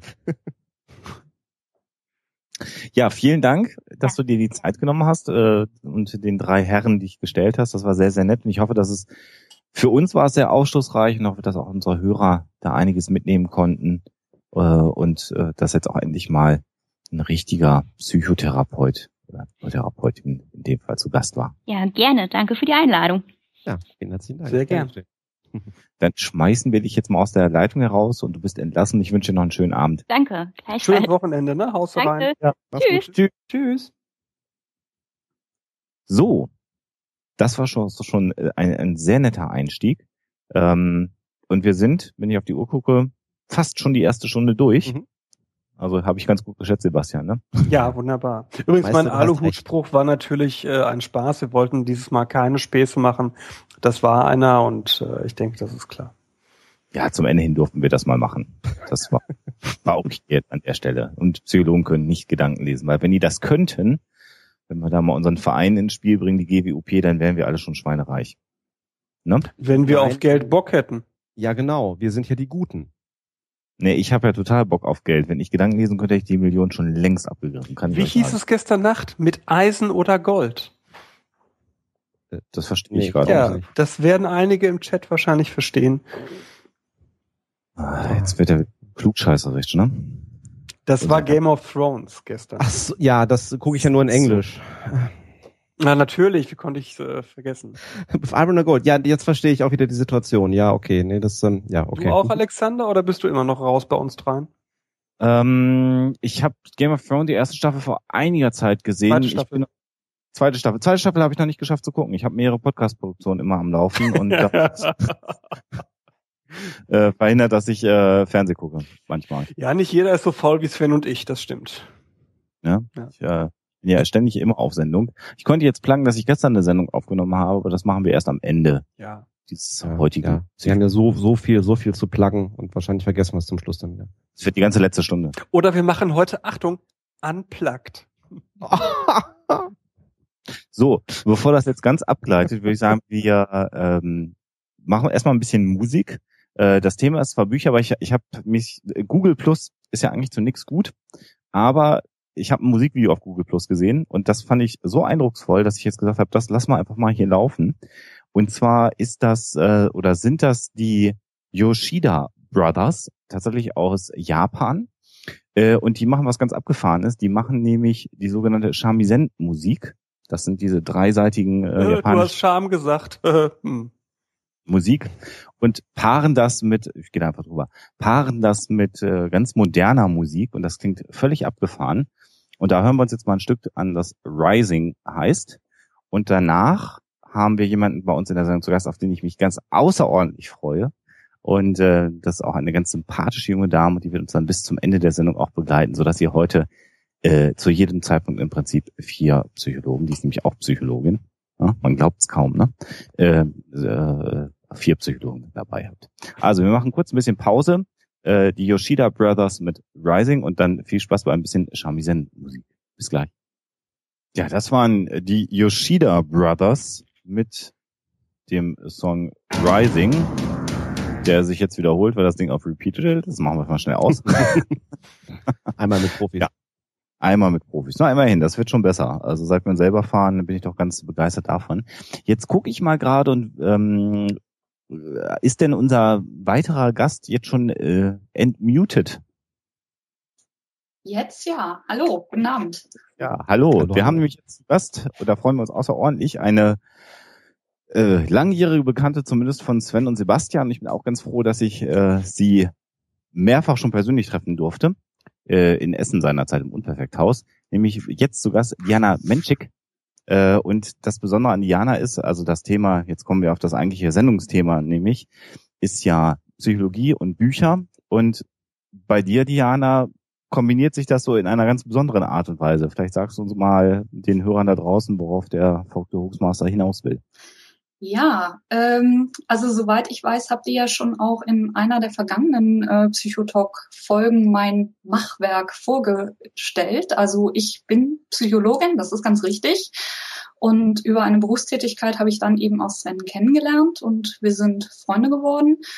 Und ja, vor allem habe ich aber eben ein Buch geschrieben, ein Roman, ein Fantasy-Roman, der im letzten Jahr im Oktober äh, ja, veröffentlicht worden ist. Und das also war dein zweiter Roman, ne?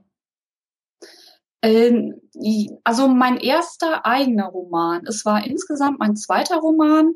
Ähm, und äh, ja, ich habe das erste Buch äh, zusammen mit einer Lektorin, einer freien Lektorin geschrieben.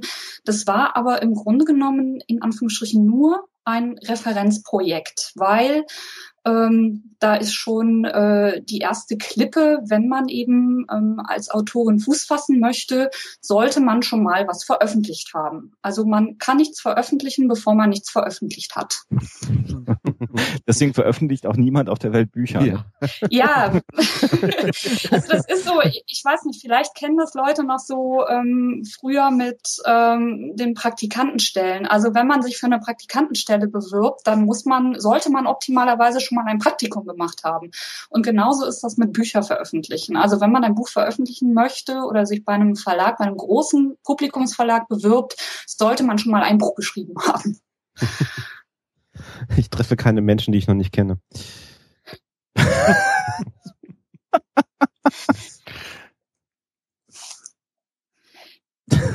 Schön Sven. Ja. Ähm, Entschuldigung, ich lese auch gerade in dem Chat, äh, ich sitze nicht in der Küche, aber ich habe ein freies Mikro, weil der Alexander meinte eben, mein Headset wäre zu laut. Sollen wir nochmal das Headset probieren? Nee, nee, Ton ist prima. Nee, nee, wir, wir bleiben so. Wir bleiben, wir bleiben so. Außerdem, wenn du in der Küche sitzen würdest, wäre das ja nicht schlimm. Ich sitze zum Beispiel Nein, auch in der Küche. Aber ich glaube, es ja, und das finde ich auch okay. Auch Psychologen dürfen in der Küche sitzen. Ja, warum denn nicht? Glaubt, glaubt uns mal, dass der Küchenklang besser als der Headset-Klang ja. ist. Es geht doch um den Hall. Uh. Ach so, der stand da nicht. Der stand, du sitzt in der Küche. Da mehr und lass sie doch. Du klingst, du klingst super, Diana. Das ja. ist, okay, ich, ganz ich guck einfach nicht auf den Chat. Ich glaube, das überfordert mich gerade. Ich kann kein Multitasking. Aber du bist doch eine Frau. Oh. oh. oh. Aufschrei. Sven, jetzt lass doch mal den Alexander. Haben das denn, haben das denn nicht Studien belegt, Sebastian? Äh, nee, äh, ja, aber nein. Also es gab Studien, äh, ja, aber nein, aber ja. Also es gab Studien, die sagten, Frauen sind multitaskingfähig äh, und es gibt aber aktuelle Studien, die sagen, äh, und das knüpft eigentlich ganz gut an meine Diplomarbeit und an das Thema Lesen und Denken an. Äh, es gibt Studien, die sagen, äh, Frauen können nur besser zwischen seriellen Tätigkeiten switchen, so dass es aussieht wie Multitasking. So, jetzt sag mal allen, die nicht hoch auf dem Kackstuhl sitzen, was serielle Tätigkeiten sind. Also wer nicht auf dem Kackstuhl, sondern so wie ich in der Küche sitzt, der kennt das. Man hat hier rechts sein Glas mit äh, Rum und Ginger Ale stehen, links die Zigarette in der Hand. Multitasking wäre, ich kriege das gleichzeitig koordiniert, aus dem Glas zu trinken und links die Kippe zu rauchen. Seriell heißt hintereinander weg. Das heißt, ich trinke schnell aus dem Glas, um schnell äh, dann wieder in der Kippe zu ziehen, um wieder schnell aus dem Glas zu trinken und ich mache das so schnell wie Chuck Norris, so dass es aussieht, als würde ich es parallel, also Multitasking verarbeiten. Das kannst du. Ich bin ja nicht Diana. Ich kann das nicht. Du rauchst doch gar nicht. Ja, davon abgesehen. Nein, aber gut, tatsächlich ist es ja so beim Multitasking. Multitasking gibt es de facto nicht, weil wir uns immer nur auf ähm, wirklich eine Sache zu einem Zeitpunkt konzentrieren können. Da gehen ähm, Studien auseinander, ne? Also das hm? ist jetzt äh, deine Meinung. Ist, äh, ja, also es geht es ist, es ist maximal möglich, und das ist ja diese Geschichte, was, was zählt man als unterschiedliche Tätigkeiten? Natürlich, wenn du eine, eine Tätigkeit so lange übst, dass du sie irgendwann ähm, automatisierst, ähm, ne, das klassische Thema, was kann ich halt wirklich während des Autofahrens noch machen? Ne, am Anfang ist irgendwie so alles, was ne, braucht Autofahren volle Konzentration. Ähm, aber ähm, ne, Studien zeigen dann eben auch hinterher, selbst wenn das Autofahren eben automatisiert ist und man denkt, man kann dabei auch ohne Probleme äh, immer noch telefonieren, also natürlich schon mit Freisprechanlage etc., zeigt das halt trotzdem doch, natürlich nimmt das Aufmerksamkeit weg, auch wenn man das bewusst nicht, nicht wahrnimmt. Aber die Fehler, Fehleranfälligkeit steigt natürlich trotzdem. Also man kann es natürlich schon irgendwie einschränken, aber ähm, echtes Multitasking äh, wird halt schwierig. Ja, also da bin ich sogar jetzt. bei dir, ne? so auch inhaltlich. Ich glaube nur, ähm, ich sage nur, dass Studien äh, teilweise was anderes zeigen. Und da kommen wir jetzt genau an den Punkt, dass Psychologen eigentlich gar nichts rausfinden können, ne? Ich sag da diese Woche gar nichts mehr zu. das würde jetzt an dieser Stelle auch ein bisschen, bisschen weiterführen. Genau. Komm, kommen wir mal auf das Thema zurück, weil wir schon, weil wir schon angefangen hatten. Also, ähm, Diana, wie schreibt man denn dann ein Buch? Ähm, welche Art von Büchern schreibst du? Hatten wir, glaube ich, schon gesagt, ne? Ja, also es ist ein, ist ein Fantasy-Roman und ähm, heißt Hüter der Worte, erschienen im Oktober bei Knauer. Und ähm, ja, wie schreibt man ein Buch? Ähm, das ist schon eine sehr weite Frage, muss ich sagen, weil äh, tatsächlich stellt man sich das ziemlich einfach vor. Ähm, vielleicht erzähle ich das am besten, wie ich das gemacht habe. Ich habe das aber, soweit ich das nachforschen konnte, so gemacht, wie das viele gemacht haben. Nämlich, ich habe einfach mal angefangen. Ähm, und das ist schon falsch, weil man sollte, bevor man einen Roman schreibt, einen groben Plan haben. Das heißt, äh, man sollte möglichst die gesamte Handlung von Anfang bis Ende im Kopf haben zumindest. Ähm, Wenn es ein sehr großer und umfangreicher Roman ist, ähm, ist es natürlich auch besser, das Ganze aufzuschreiben. Ähm, man kann das zum Beispiel tun dann im Sinne von einzelnen Kapiteln, indem man sich äh, eben ganz grob die Struktur überlegt, also äh, womit fange ich an, ähm, wo will ich hin, was ist also äh, das Ende eines Romans, das sollte ich kennen. Ähm, das klingt so selbstverständlich, aber äh, das ist es gar nicht.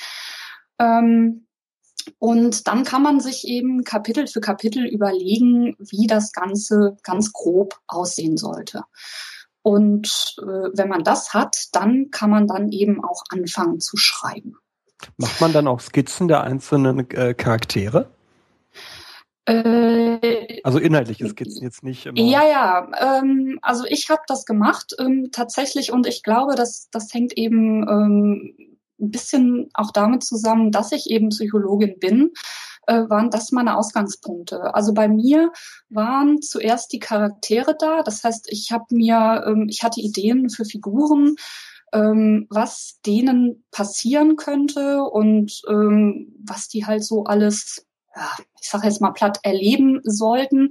Und dann habe ich das Ganze eben zu einer Geschichte zusammengesetzt. Es gibt auch den Weg umgekehrt, dass man eben sich ähm, eine Geschichte überlegt. Also was weiß ich, wenn man jetzt mal einen Krimi nimmt, ähm, es passiert ein Mord und ein Ermittler klärt diesen Mord auf ähm, dann ist das die, die grobe Handlung und auf dieser Handlung basierend äh, denkt man sich dann verschiedene Figuren oder Charaktere aus. Äh, man hat das ja äh, gerade in Krimis in letzter Zeit oder in den letzten Jahren sehr häufig, dass die Kommissare eben auch bestimmte Macken oder Marotten haben, durch die sie sich auszeichnen, die dann, wenn es Reihen sind, von Buch zu Buch eben auch durch die äh, ganze Serie getragen werden und dann auch irgendwann eine Eigenhandlung oder eine Binnenhandlung innerhalb der Gesamthandlung einnimmt und so weiter. Ist das für ein Psycho anders. Ist ein Psychologe ein besserer Charakterschreiber äh, für Romane oder sind Romanautoren, die gute Charaktere kreieren, sowieso wahrscheinlich auch recht gute Menschenkenner? Oder rede ich gerade Blödsinn? Nee, ähm, C. Ist, ist eine sehr interessante Frage. Ähm, ich ich kenne natürlich jetzt nur ähm, meine eigene Herangehensweise und ähm, ich glaube schon oder zumindest von dem, was ich von Kollegen oder ähm, anderen Schreibern höre, ich glaube schon, dass ich mir mehr Gedanken darüber mache, ähm, was eben für Motivationen eine Figur hat oder was für bestimmte Grundpersönlichkeitszüge sie hat. Ähm, bisher ist es auch immer so gewesen, dass ähm, meine Figuren gewisse ja, ansatzweise äh, psychische ähm, Kleinigkeiten haben, also so Marotten halt. Und ähm, ich könnte das halt benennen. Ähm, während ich vermute, dass andere Autoren das natürlich auch machen. Einmal aufgrund ihrer Erfahrung. Also ich würde auch behaupten, äh, je, je erfahrener ein Autor ist, umso besser kann er natürlich Charaktere entwerfen und umso, ein umso größeres Repertoire an Eigenschaften und so weiter hat er auch. Aber er könnte es unter Umständen jetzt nicht ähm, aktiv benennen. Dann gibt es dann, denke ich, noch eine dritte Kategorie, nämlich äh, diejenigen, die explizit solche Bücher schreiben. Und die können natürlich über eine ausführliche Recherche dann auch diese ganzen ähm, psychischen, ähm, dieses, dieses psychische Handwerkszeug, sage ich jetzt mal, oder dieses psychologische Handwerkszeug sich aneignen. Also Sebastian Fitzek ähm, ist da ein ziemlich gutes Beispiel. Er hat, soweit ich das weiß, keine ähm, Vorkenntnisse in, im Sinne eines Studiums oder sowas, aber er schreibt von dem, was ich gelesen habe, äh, ganz solide Psychothriller, wo er eben auch ähm, eine, eine sehr gute Recherche immer wieder durchblicken lässt. Vielleicht eine Studie äh, zu dem Bereich, wobei es da nicht um Romane geht, sondern um, um äh, Non-Fiction, also um, um Sachbücher. Mhm. Gab es 87 eine Studie von Kellogg, also ein Mann, der so hieß, oder eine Dame, die so hieß, wie der Erfinder des Frühstücks. Und der hat sich äh, 87 angeguckt, äh, also 1987 angeguckt. Wie ist das, wenn Autoren hohe Vorkenntnisse in einem Bereich haben, schreiben die die besseren Sachtexte. Und äh, Kellogg konnte zeigen, nee, dem ist eben nicht so. Fand ich recht spannend, denn äh, er hat dem gegenübergestellt den Aufwand, den diese Autoren treiben, und der Aufwand ist geringer. Sprich, wer hohes Wissen hat, tendiert dazu, Sachen äh, mit geringerem Aufwand zu bearbeiten und deswegen werden äh, oft dann die Sachtexte schlechter als bei einem interessierten Laien, der sich in das Thema mit einer hohen Energie einarbeitet. Hm. Das, das ist so der Non-Fiction, ne? Nicht Romane. Das ist so der der der Fachidiot sozusagen, ne? Der sich gar nicht mehr vorstellen kann, äh, einem absoluten Laien was beizubringen, weil er so so im Thema ist. So würde ich das auch sehen. Äh, so ging es aber in der Studie jetzt nicht äh, hervor. Ja. Ja, aber gut, das ist ja so ein, ein Praxisbezug sozusagen. Vielleicht aber, an der Stelle. Ja, Entschuldigung, ähm, wenn ich da kurz unterbreche, weil ihr seid da jetzt eigentlich schon an einer der Grundsatzdiskussionen, ähm, die jeden Autor früher oder später einholen, nämlich der Frage, ähm, wie gut kann ich eine Fiktion oder wie gut kann ich über etwas schreiben, was ich selber nicht erlebt habe. Mhm. Ähm, es gibt einen wunderbaren Podcast von dem amerikanischen Fantasy-Autor ähm, Brandon Sanderson, der also zusammen mit drei anderen Writing Excuses macht. Und dort haben sie zum Beispiel nämlich auch genau das diskutiert. Das Beispiel war da, dass eben ähm, die beteiligte Autorin ähm, über eine ähm, Prostituierte in Südafrika geschrieben hat und die dann eben später auch nach Amsterdam gegangen ist. Und ähm, die ist dann eben auch wohl gefragt worden und wenn ich es richtig in Erinnerung habe, auch zum Teil angefeindet worden, wie sie denn sich anmaßen könnte, über die Prostituierten-Szene in Amsterdam zu schreiben, wo sie doch nicht mal da war, geschweige denn teilgenommen hat. Und ähm, ich bin also da sicher, dass sie das über eine gute Recherche abdecken kann. Karl May ist da ja auch ein schönes Beispiel, ne? Stimmt. Hm. Wobei da ja auch nicht alles richtig war, was er geschrieben Aber es sind gute Romane. Hervorragende Romane. Also für, für diejenigen, die es nicht wissen, Karl May war nie, oder nie weiß ich nicht, aber zu der Zeit, als er äh, seine Winnetou-Romane äh, geschrieben hat, äh, nie in den USA gewesen. Und bei den äh, Karabenemsi-Romanen, die ja im Nahen Osten gespielt hat, da war er auch nicht. Muss auch nochmal erwähnen. Er hat ja nicht nur Winnetou geschrieben. Ähm, ich ich würde gerne noch mal eine andere Frage stellen. jetzt habe hab ich Sebastian umgehauen. Ich bin, ich bin baff. Ich dachte, Karl May hätte nur die Winnetou-Trilogie geschrieben und dann mitverfilmt. Aber jetzt habe ich wieder was gelernt. Bei dir bin ich mir ehrlich gesagt jetzt nicht sicher, ob du das nicht. Aber ja, gerne. Äh, ich habe äh, von ihm gar nicht gelesen. Ich habe genau die anderen hier rumstehen, aber okay. Ähm, Diana, äh, ja, was wir noch gar nicht gefragt haben, ähm, ist ja, du bist Psychologin und du bist auch nicht in der Therapie tätig. Was machst du eigentlich Nein. als Hauptberuf? Denn vom Bücherschreiben kannst du ja aktuell, glaube ich, noch nicht wirklich leben, ne?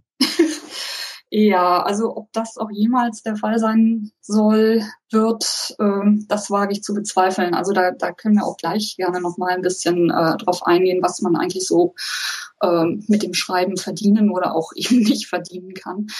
Ähm, nein, also ich habe ähm, 98 mein Studium beendet, ähm, ursprünglich auch mit der Idee, äh, in den Personalbereich zu gehen, also ähnlich ähm, beruflich das zu machen, was du machst. Hab ähm, dann über verschiedene Stationen ähm, im, in, also vor allem in der Personalauswahl gearbeitet und bin dann aber ähm, 2009 habe ich mich selbstständig gemacht. Ähm, das hatte eine etwas äh, unglückliche Geschichte, weil ich also da ähm, kurz bevor es dann dort so richtig daneben gegangen ist, ähm, bei Karstadt angefangen hatte. Und ähm, ja, danach habe ich also gesagt, jetzt ist gut mit Arbeitgebern und ich mache mich selbstständig. Das heißt, ich bin heute Dozentin eben für das Thema Bewerbung, ähm, Vorbereitung auf Assessment Center, ähm, Umgang mit Prüfungsangst, also hier wieder ein ganz klassisch psychologisches Thema. Ähm, und das Ganze mache ich eben dann hier an Fachhochschulen in Nordrhein-Westfalen. Das hat so überhaupt gar nichts mit Fantasy zu Nein, tun, ne? nein. Aber wobei du engagierst ich ja, dich im Bereich der Fantastik ja auch, ne? Ja, wobei ich wollte gerade sagen, ich ähm, habe ja ähm, mein, meine größten Aufträge ähm, mache ich ja an der Fachhochschule Aachen und da bin ich im Bereich Luft- und Raumfahrttechnik. Und das sind natürlich, ich würde locker sagen, zu 90 Prozent ähm, Science-Fiction-Fans und auch sehr viele Fantasy-Fans dazwischen. Also ähm, das macht immer wieder Spaß und gibt auch so die ein oder andere Inspiration. Also wenn wir da äh, die Seminare machen und hier aus dem Nähkästchen plaudern. Ja, ähm, aber ähm, genau, Sebastian, ähm, wir beide haben ja zusammen schon einen wissenschaftlichen Artikel geschrieben, der im Moment äh, Ach ja. ja. hm, darauf wollte er überhaupt nicht hinaus. Nee, nee. Nein, nein, nein, nein, nein nee, wollte ich diesmal wirklich nicht. Ich wollte auf die Gesellschaft für äh, Fantastik hinaus. Ja, für die wir ja einen Artikel geschrieben haben, genau. Und der ist im Moment im Peer Review. Also die geben zweimal im Jahr die äh, Zeitschrift für Fantastikforschung heraus äh, machen einmal im Jahr die Gesellschaft, äh, die, die, die Fantastik-Tagung. Ähm, die wird dieses Jahr in Gießen beziehungsweise Wetzlar stattfinden, zusammen mit den Wetzlar Fantastiktagen, die zum 33. Mal durchgeführt werden. Und dort geht es also hochwissenschaftlich um das Thema Fantasy, Science Fiction, Horror, Mystery, eben alles, was zu diesem Bereich dazugehört. Auch nicht nur um Bücher, sondern auch um Film, Fernsehen, Serien, ähm, Computerspiele, alles, was eben irgendwie dazugehört. Dann bist du ein Nerd. Ja, ein Geek. Ich bin Geek. Ich bin äh, nicht social inept. Ach, du hast einen Lebenspartner, ja, okay, stimmt. Okay. Also die Diana darf Social inept sagen, ohne dafür ja. angesaugt zu werden, aber ich darf hier keine Fremdwörter benutzen. Ach so, Entschuldigung. Ähm, äh, also der Nerd ist ja eigentlich ähm, der Geek ohne der, der, der Geek ohne Freunde, ja. der Typ ohne soziale Beziehungen und unfähig zur Kommunikation. Also, dass ich äh, viel reden kann, das hört man ja jetzt schon. Ich, Sebastian. Aber Sheldon Cooper hat auch eine Freundin. Also, aber egal. Ich habe eine Ehefrau, Freunde. Ja. Sebastian, das mit den Fremdwörtern würde ich gerade nochmal aufgreifen an der Stelle. Du musst ja auch immer gucken, in welchem sozialen Kontext du dich gerade bewegst. Ich glaube, dass mehr Leute, die uns hier gerade zuhören, die Begriffe Nie äh, Nerd und Geek kennen, als äh, wissen spontan, was serielle Tätigkeiten im Sinne der psychologischen Definition sind. Ja, und ich finde wieder, dass man da unsere Hörer unterschätzt. Ich glaube, dass die auch das äh, wissen, weil ich ein hohes Vertrauen in die Selbstbestimmtheit unserer Zuhörer habe. So kriegst du auch nicht mehr Flatterkohle, Sebastian. So funktioniert's nicht. Aber auf Semiotik kommen wir später. Es ist ja allein schon geekig oder nerdig, sich über diese beiden Begriffe zu streiten, oder? Ja, natürlich. Das, also das ist ja auch der beste Spruch überhaupt. Geek or Nerd, uh, if you're interested in the difference, you are one. Sehr schön, Sven. Ist, ja. Das, gut, dass du dabei bist, sonst wäre das jetzt schon wieder eskaliert hier an dieser Stelle. Lass uns doch mal, wir haben das ja in der Ankündigung geschrieben. Wenn ich sage wir, dann war das natürlich Sven, der immer furchtbar fleißig ist und uns das alles von den Händen äh, nimmt. Sebastian, da können wir den, Wort jetzt in den Mund Also ich, ich möchte jetzt mal ganz akademisch äh, für den Sven äh, klopfen. Und das meine ich jetzt ohne jede Ironie. Also wenn der Sven nicht so viel Gas geben würde, liebe Zuhörer, dann würden der Hoaxmaster und ich äh, nicht halb so gut äh, durch unsere Shows gehen können. Also ohne Scheiß, da bin ich dem Sven total dankbar für. Ab und zu setzt es mich ein bisschen unter Druck. Ja, aber, das muss äh, nur unter Druck entsteht aus Kohle Diamant, ne? Ja, genau. Nee, äh, danke, wobei ich an dieser Stelle besonders für diese Sendung ähm, einem ähm, ähm, auch ähm, einigen, einigen gemeinsamen bekannten Freund danken möchte, dem Jo, äh, der nämlich ähm, mich noch mit aufgezogen hat letztens, dass er selbst nicht geschafft hat, seinen ersten Podcast zu Ende zu hören. Und das war eine meiner Viva Britannia Folgen, die nun mal wirklich nur 10 oder 15 Minuten lang sind. Äh, nur um dann zwei Tage später uns dreien irgendwie eine ellenlange E-Mail zu schreiben, nachdem er nämlich den Psychotalk drei Stunden lang komplett durchgehört hat ähm, und dann meint, ach, ihr macht Bücher, dann habe ich hier mal ein paar Themen für euch für die Sendung. Und dann, ähm, ja, also ich glaube nicht, dass wir da auch nur ansatzweise auf alles eingehen können, was so in dieser E-Mail drin stand, aber es hat natürlich schon mal einen großen Schub gegeben an äh, Themen für heute. Ja, auf alle Fälle. Und da hat Herr Sven auch mal ganz geschickt, das muss man jetzt aber auch nochmal sagen, Viva Britannia geplagt, ne? Also unplugged wird die Sendung hier nicht. Ach so, nee, ach, klar. Also ich hätte ja gedacht, dass er seine Gedankenwelten, Gedankenwelten ein bisschen weiter zurückstellt, aber mein Gott. oh Gott. Oh Gott. ähm, lass uns doch mal gerade darauf kommen. Das soll übrigens, also Gedankenwelten, ähm, wenn wir auf das Vorwort dieser Sendung ähm, nochmal kommen. oh Gott. Das Alles weitere ähm, Skeptoskop. Hat der ja, den Rudloff hört man ja auch überall im Moment. Ah, ja. dieser Haus unerträglich. äh, da hat der Sven ja auch geschrieben, was wir so in den ähm, Bücherregalen stehen haben. Das find, fand ich ja nochmal einen schönen Satz. Ähm, lass uns doch mal abgleichen, was wir so gelesen, lesen und gerne äh, lesen. Und da würde ich doch sagen, lassen wir doch mal der Dame den äh, Vortritt, liebe Diana. Wenn du so deinen Blick über deine Bücherregale schweifen lässt, die vielleicht jetzt gerade in der Küche nicht sind, in der du sitzt oder auch nicht sitzt, aber was finden wir denn so bei dir im Bücherregal? Ja, ähm, vielleicht seid ihr jetzt entsetzt, aber ihr findet erstmal insgesamt recht wenige Bücher hier, weil ähm, ich bin so mhm. ein, ja, ich bin so ein, ähm, ähm, wie soll ich das sagen? Ähm, bei, bei uns reisen Bücher nur durch. Also ich bekomme die Bücher, ich ähm, lese die und gebe die wieder ab. Das heißt, ähm, ich habe keine Büchersammlung. Ähm, das ist, glaube ich, schon ungewöhnlich. Ja, und inhaltlich, ähm, kurze Antwort alles. Ähm, lange Antwort. Ähm, Schwerpunkt liegt bei mir tatsächlich auf Fantasy, in letzter Zeit auch auf der deutschen Fantasy. Ähm, ich lese sehr viele Krimis. Ich lese aber auch äh, ja, wissenschaftliche oder alltagswissenschaftliche Bücher. Ähm, äh, auf die mich zum Teil Sven bringt. Ähm, zum Teil äh, finde ich die selber eben auch über die Recherche zu meinen Seminaren. Also da kann es vorkommen, dass ich was finde, was ich einfach so interessant finde, dass ich es dann mal lese. Ähm, The Invisible Gorilla ist ein Beispiel, was wir, denke ich, hier auf jeden Fall auch mal nennen könnte, von zwei Wahrnehmungspsychologen äh, geschrieben, die den eben den unsichtbaren Gorilla erfunden haben. Ähm, kennt vielleicht jemand, mal einfach bei YouTube eingeben. Ähm, sehr schönes Wahrnehmungsexperiment. Super, ja. Ja, und äh, passt eben auch so zu ein bisschen zu meinem, zu dem, wie ich schreibe. Also das ist so, äh, ja, jetzt komme ich gerade ab vom Thema, Entschuldigung.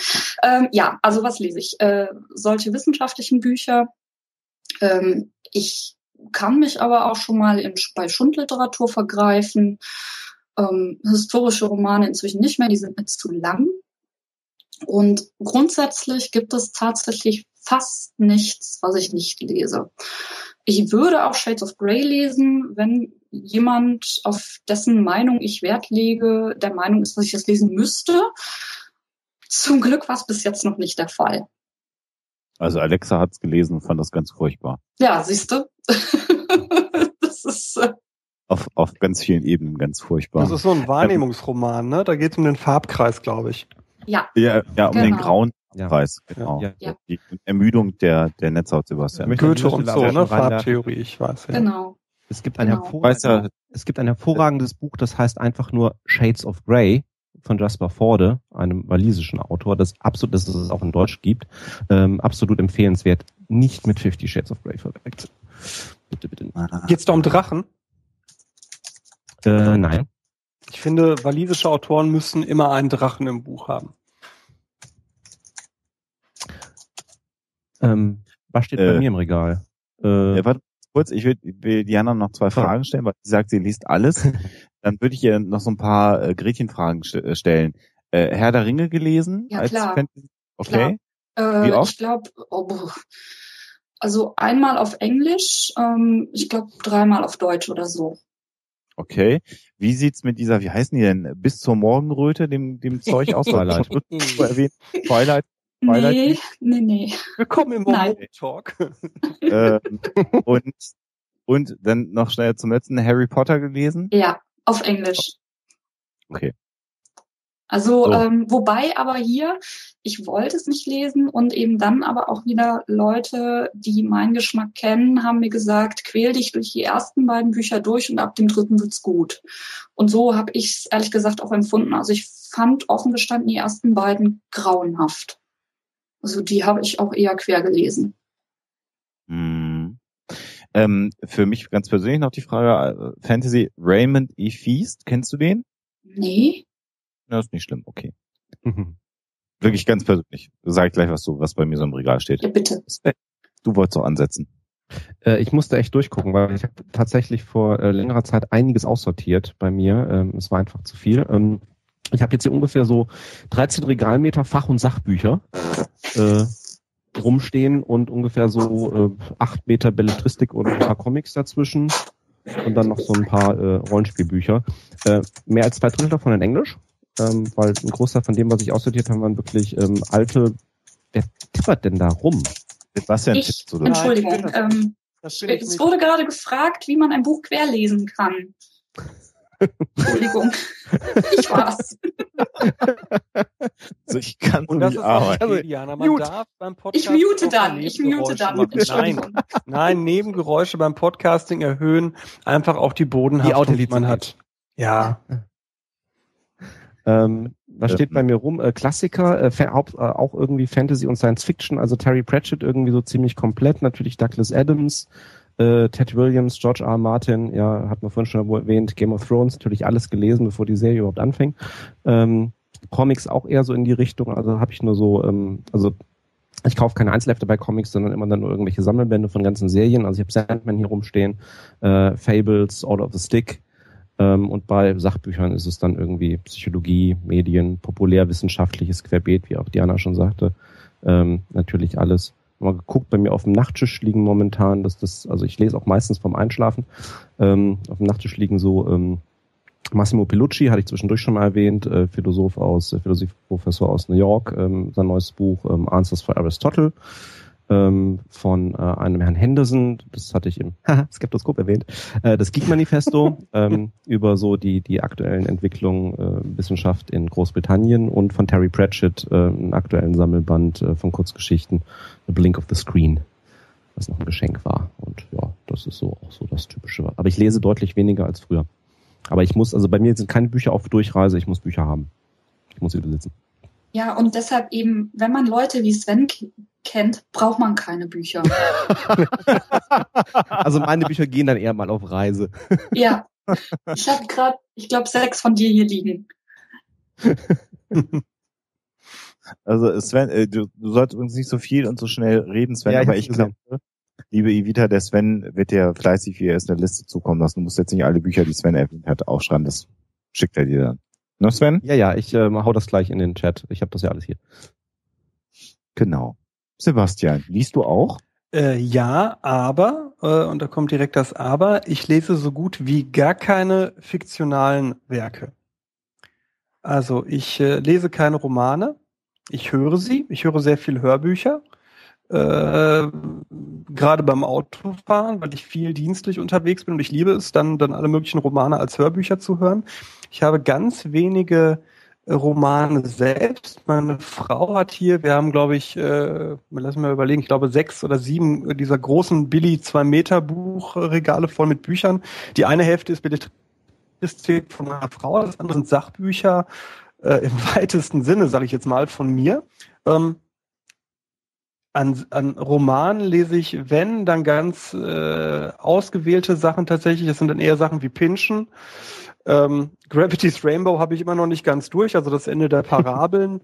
ähm, die Versteigerung von Lot äh, 42 habe ich durch, das war sehr schön.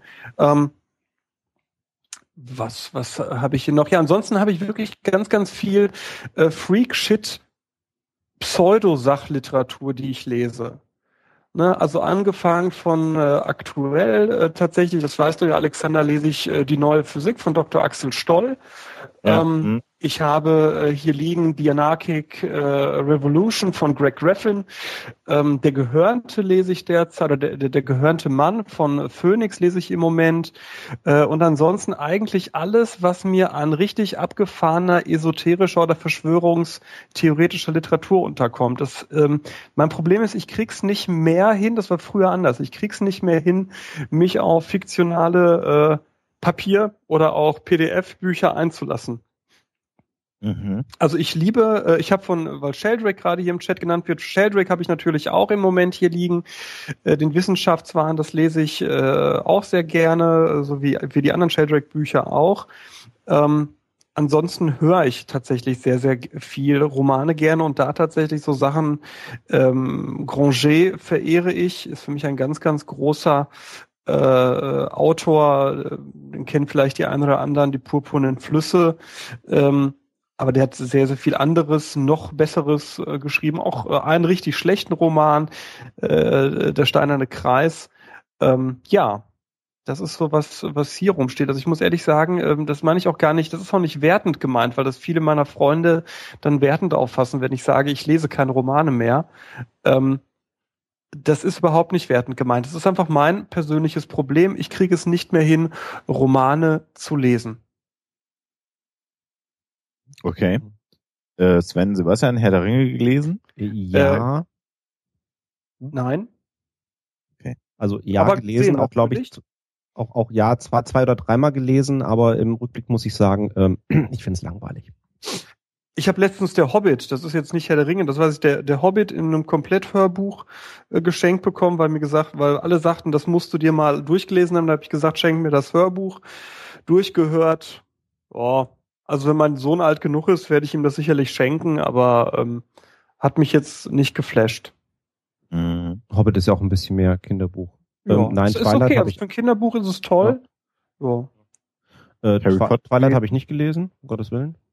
Genau. Harry Potter? Äh, ja, alle auf Englisch auch. Also Twilight habe ich äh, sogar nicht einen Teil von geguckt. Ich bin ja bekannterweise ein großer Film- und Fernsehfan. Äh, Twilight, ich, ich weiß nicht, was passieren müsste, damit ich das gucke. Vielleicht irgendwie das Leben meiner Frau, meines Kindes davon abhängen. Dann würde ich wahrscheinlich zwei Teile davon schaffen oder so. Ich glaube, ich habe sogar einen ja. Teil davon gesehen im Fernsehen irgendwann mal, aber es war auch eher so, ähm, naja. Alter, Vampire, die glitzern. Allein als ich dieses Konzept gehört habe, ne? Von einer Mormonin geschrieben, glitzernde Vampire, habe ich mir gedacht, Alter, da gucke ich mir lieber Sharktopus an oder so. Oder, äh, da gibt's Best Sharktopus, kennt ihr, ne? Sharktopus, ja, ja. der Hai mit mit äh, mit dem Kopf eines eines Oktopoden. Ich kenne das nicht, aber ich, es hört sich auch jetzt nicht so an, als ob ich das kennen müsste. Ja, Sci-Fi. ja, aber Trash. Cthulhu? Ein Cthulhu äh, Lovecraft habe ich tatsächlich gelesen. Äh, Lovecraft habe ich alles gelesen.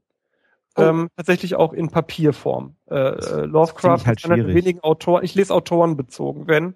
Und Lovecraft ist einer der Autoren, äh, von dem ich alles gelesen habe, sowohl die Cthulhu-Sachen als auch die nicht äh, Cthulhu-Sachen. Jetzt muss ich mich outen, ne? Ja. Ja, sehr gern. Ähm, also so seit zweieinhalb Jahren lese ich keine, keine Romane mehr, äh, tatsächlich ähm, weil ich so viel anderes Zeug zu lesen habe, weil ich jede Woche was äh, auf dem Sonntag dann produzieren muss, für das ich ganz viel mal lesen muss, dass mir die Zeit für Romane leider komplett abgeht. Ich habe hier immer noch so einen Roman von so einer nach oder aufstrebenden jungen Autorin liegen, Hüter der Worte, müsste ich mal dringend lesen, bin ich leider noch dazu gekommen. Lass es lieber sein. Ich kann mit Kritik nicht umgehen. Ja, deswegen habe ich dein Buch gar nicht erst gelesen.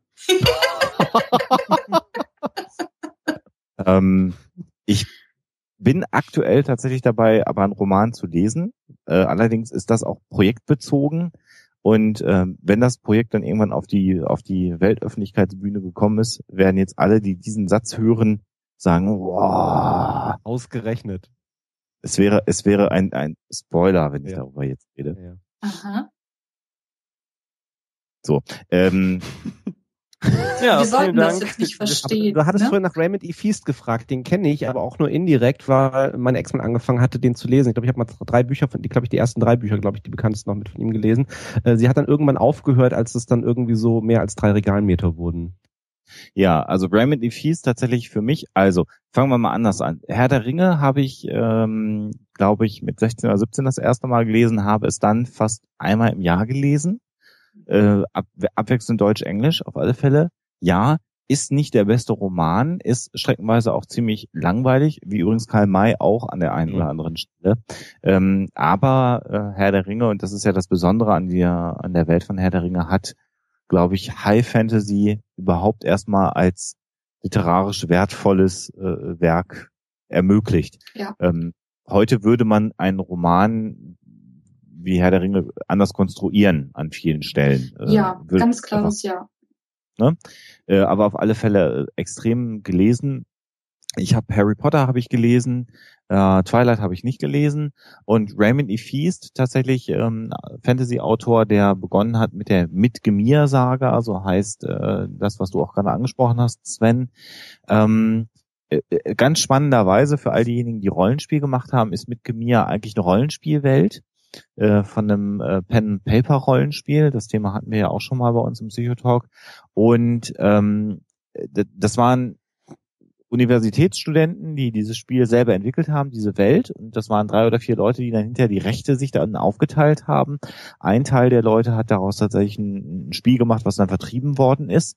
Und Raymond äh, E. Feast hat die Rechte an der Historie dieser Pen-Paper-Rollenspielwelt äh, bekommen und hat dann darüber begonnen, ähm, ja, Romane zu schreiben und du sagst es nicht ganz falsch. Ähm, ähm, es sind so zwei bis drei Regalmeter aktuell, was er geschrieben hat. Ähm, ich habe die letzten Bände nicht mehr gesehen, davor die Bände habe ich mehrfach gelesen.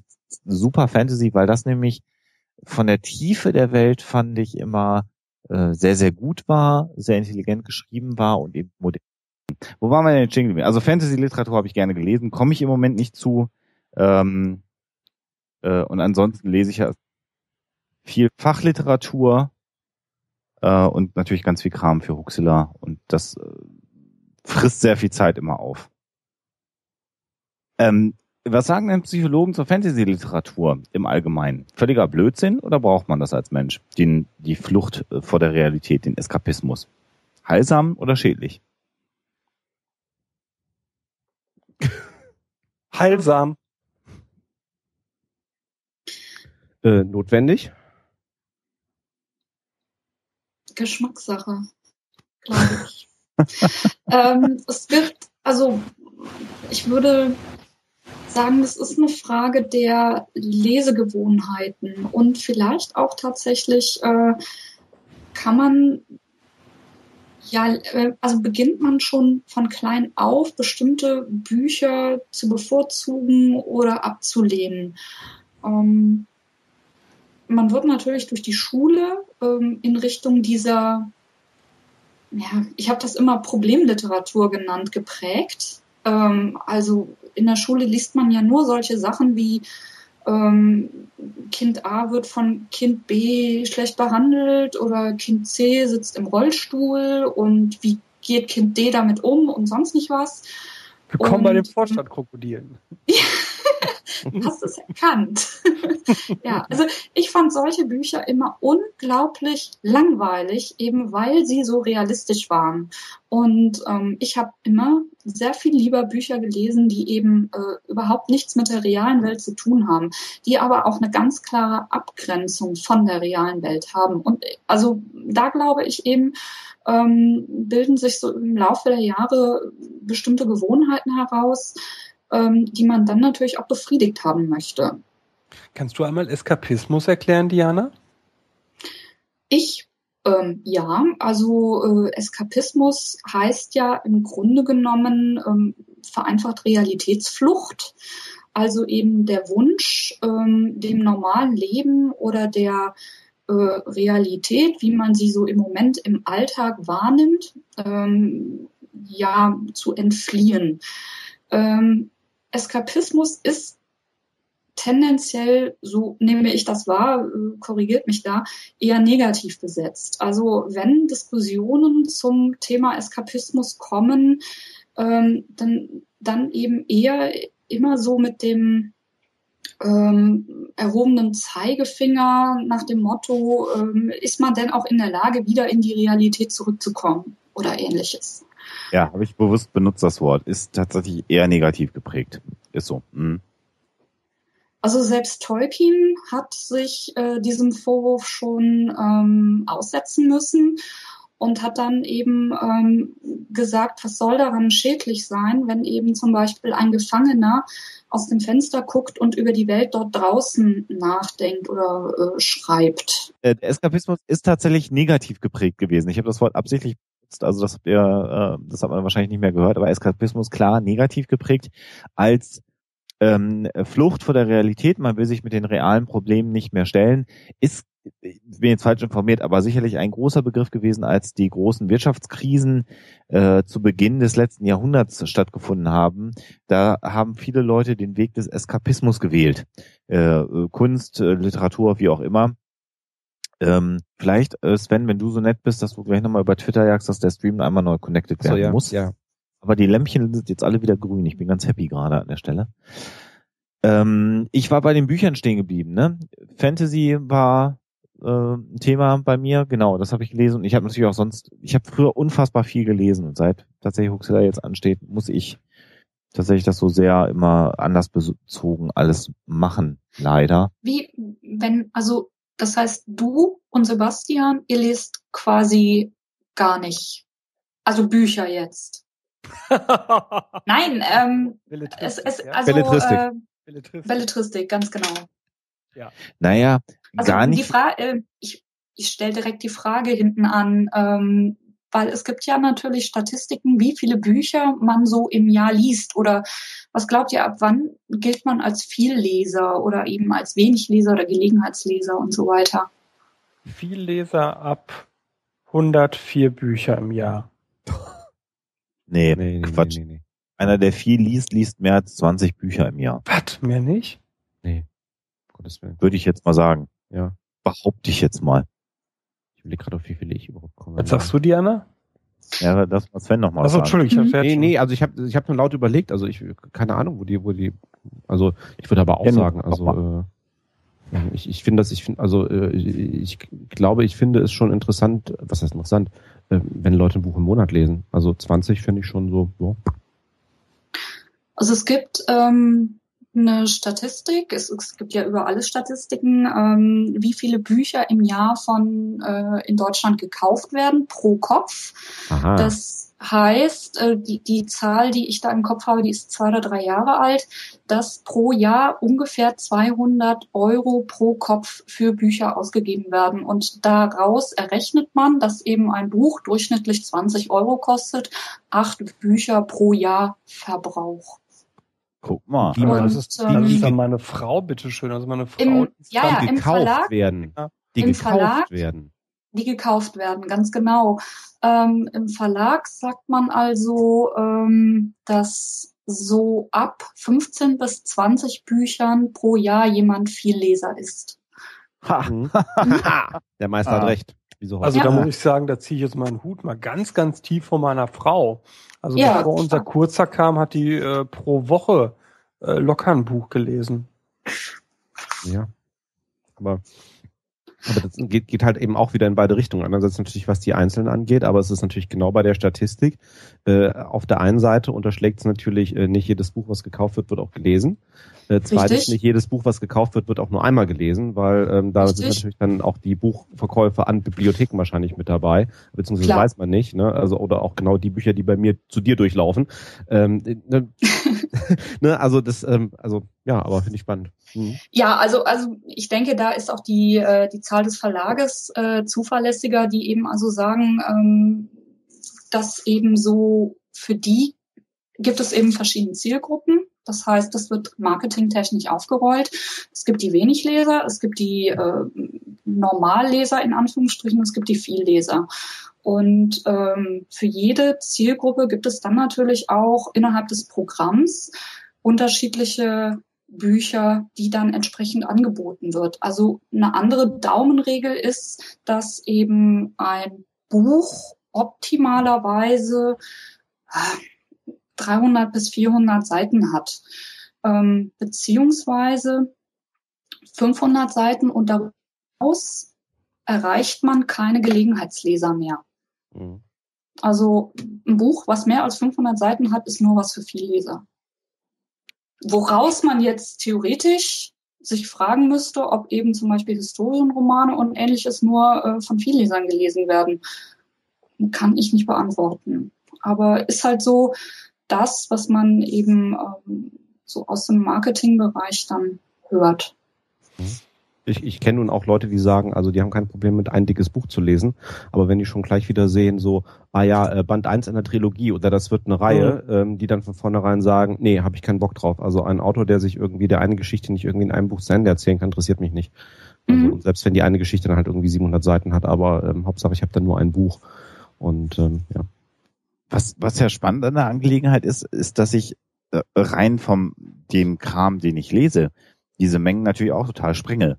Äh, mhm. Ich lese aber natürlich da Internetquellen und, und lese sozusagen ausschnittweise Sachen und lese natürlich da keine ganzen Romane. Ähm, insofern ist die gelesene Menge an Worten, wenn man es denn dann mal so zusammenfassen möchte, weil mir war es wahrscheinlich relativ hoch, aber ich schaffe es mhm. halt nicht, mir ein Buch zu kaufen. Ich habe kein Buch mehr auf dem Nachtschrank liegen eigentlich, ne? Sondern mhm. und kein, kein, kein Kindle oder so, sondern das ist halt immer anlassbezogen für das, was jetzt gerade in der nächsten Woche ansteht, sozusagen. Das finde ich einen spannenden Aspekt gerade, den du da einwirfst, Alexander, weil der mir so völlig fremd ist und ich aber beobachte, bei allen anderen Menschen scheint das anders zu sein. Ich konnte noch nie abends vorm Einschlafen ein Buch lesen. Ich habe, Hab nie, ich, ich, habe nie auf dem Nachttisch Bücher gehabt. Das ist bei euch dreien, höre ich raus, aber anders, ne? Ich mach's fast nur. Ich also auch. Also ich es, es, es muss schon mal extrem was, also gut, unter der Woche geht's ja sowieso nicht anders.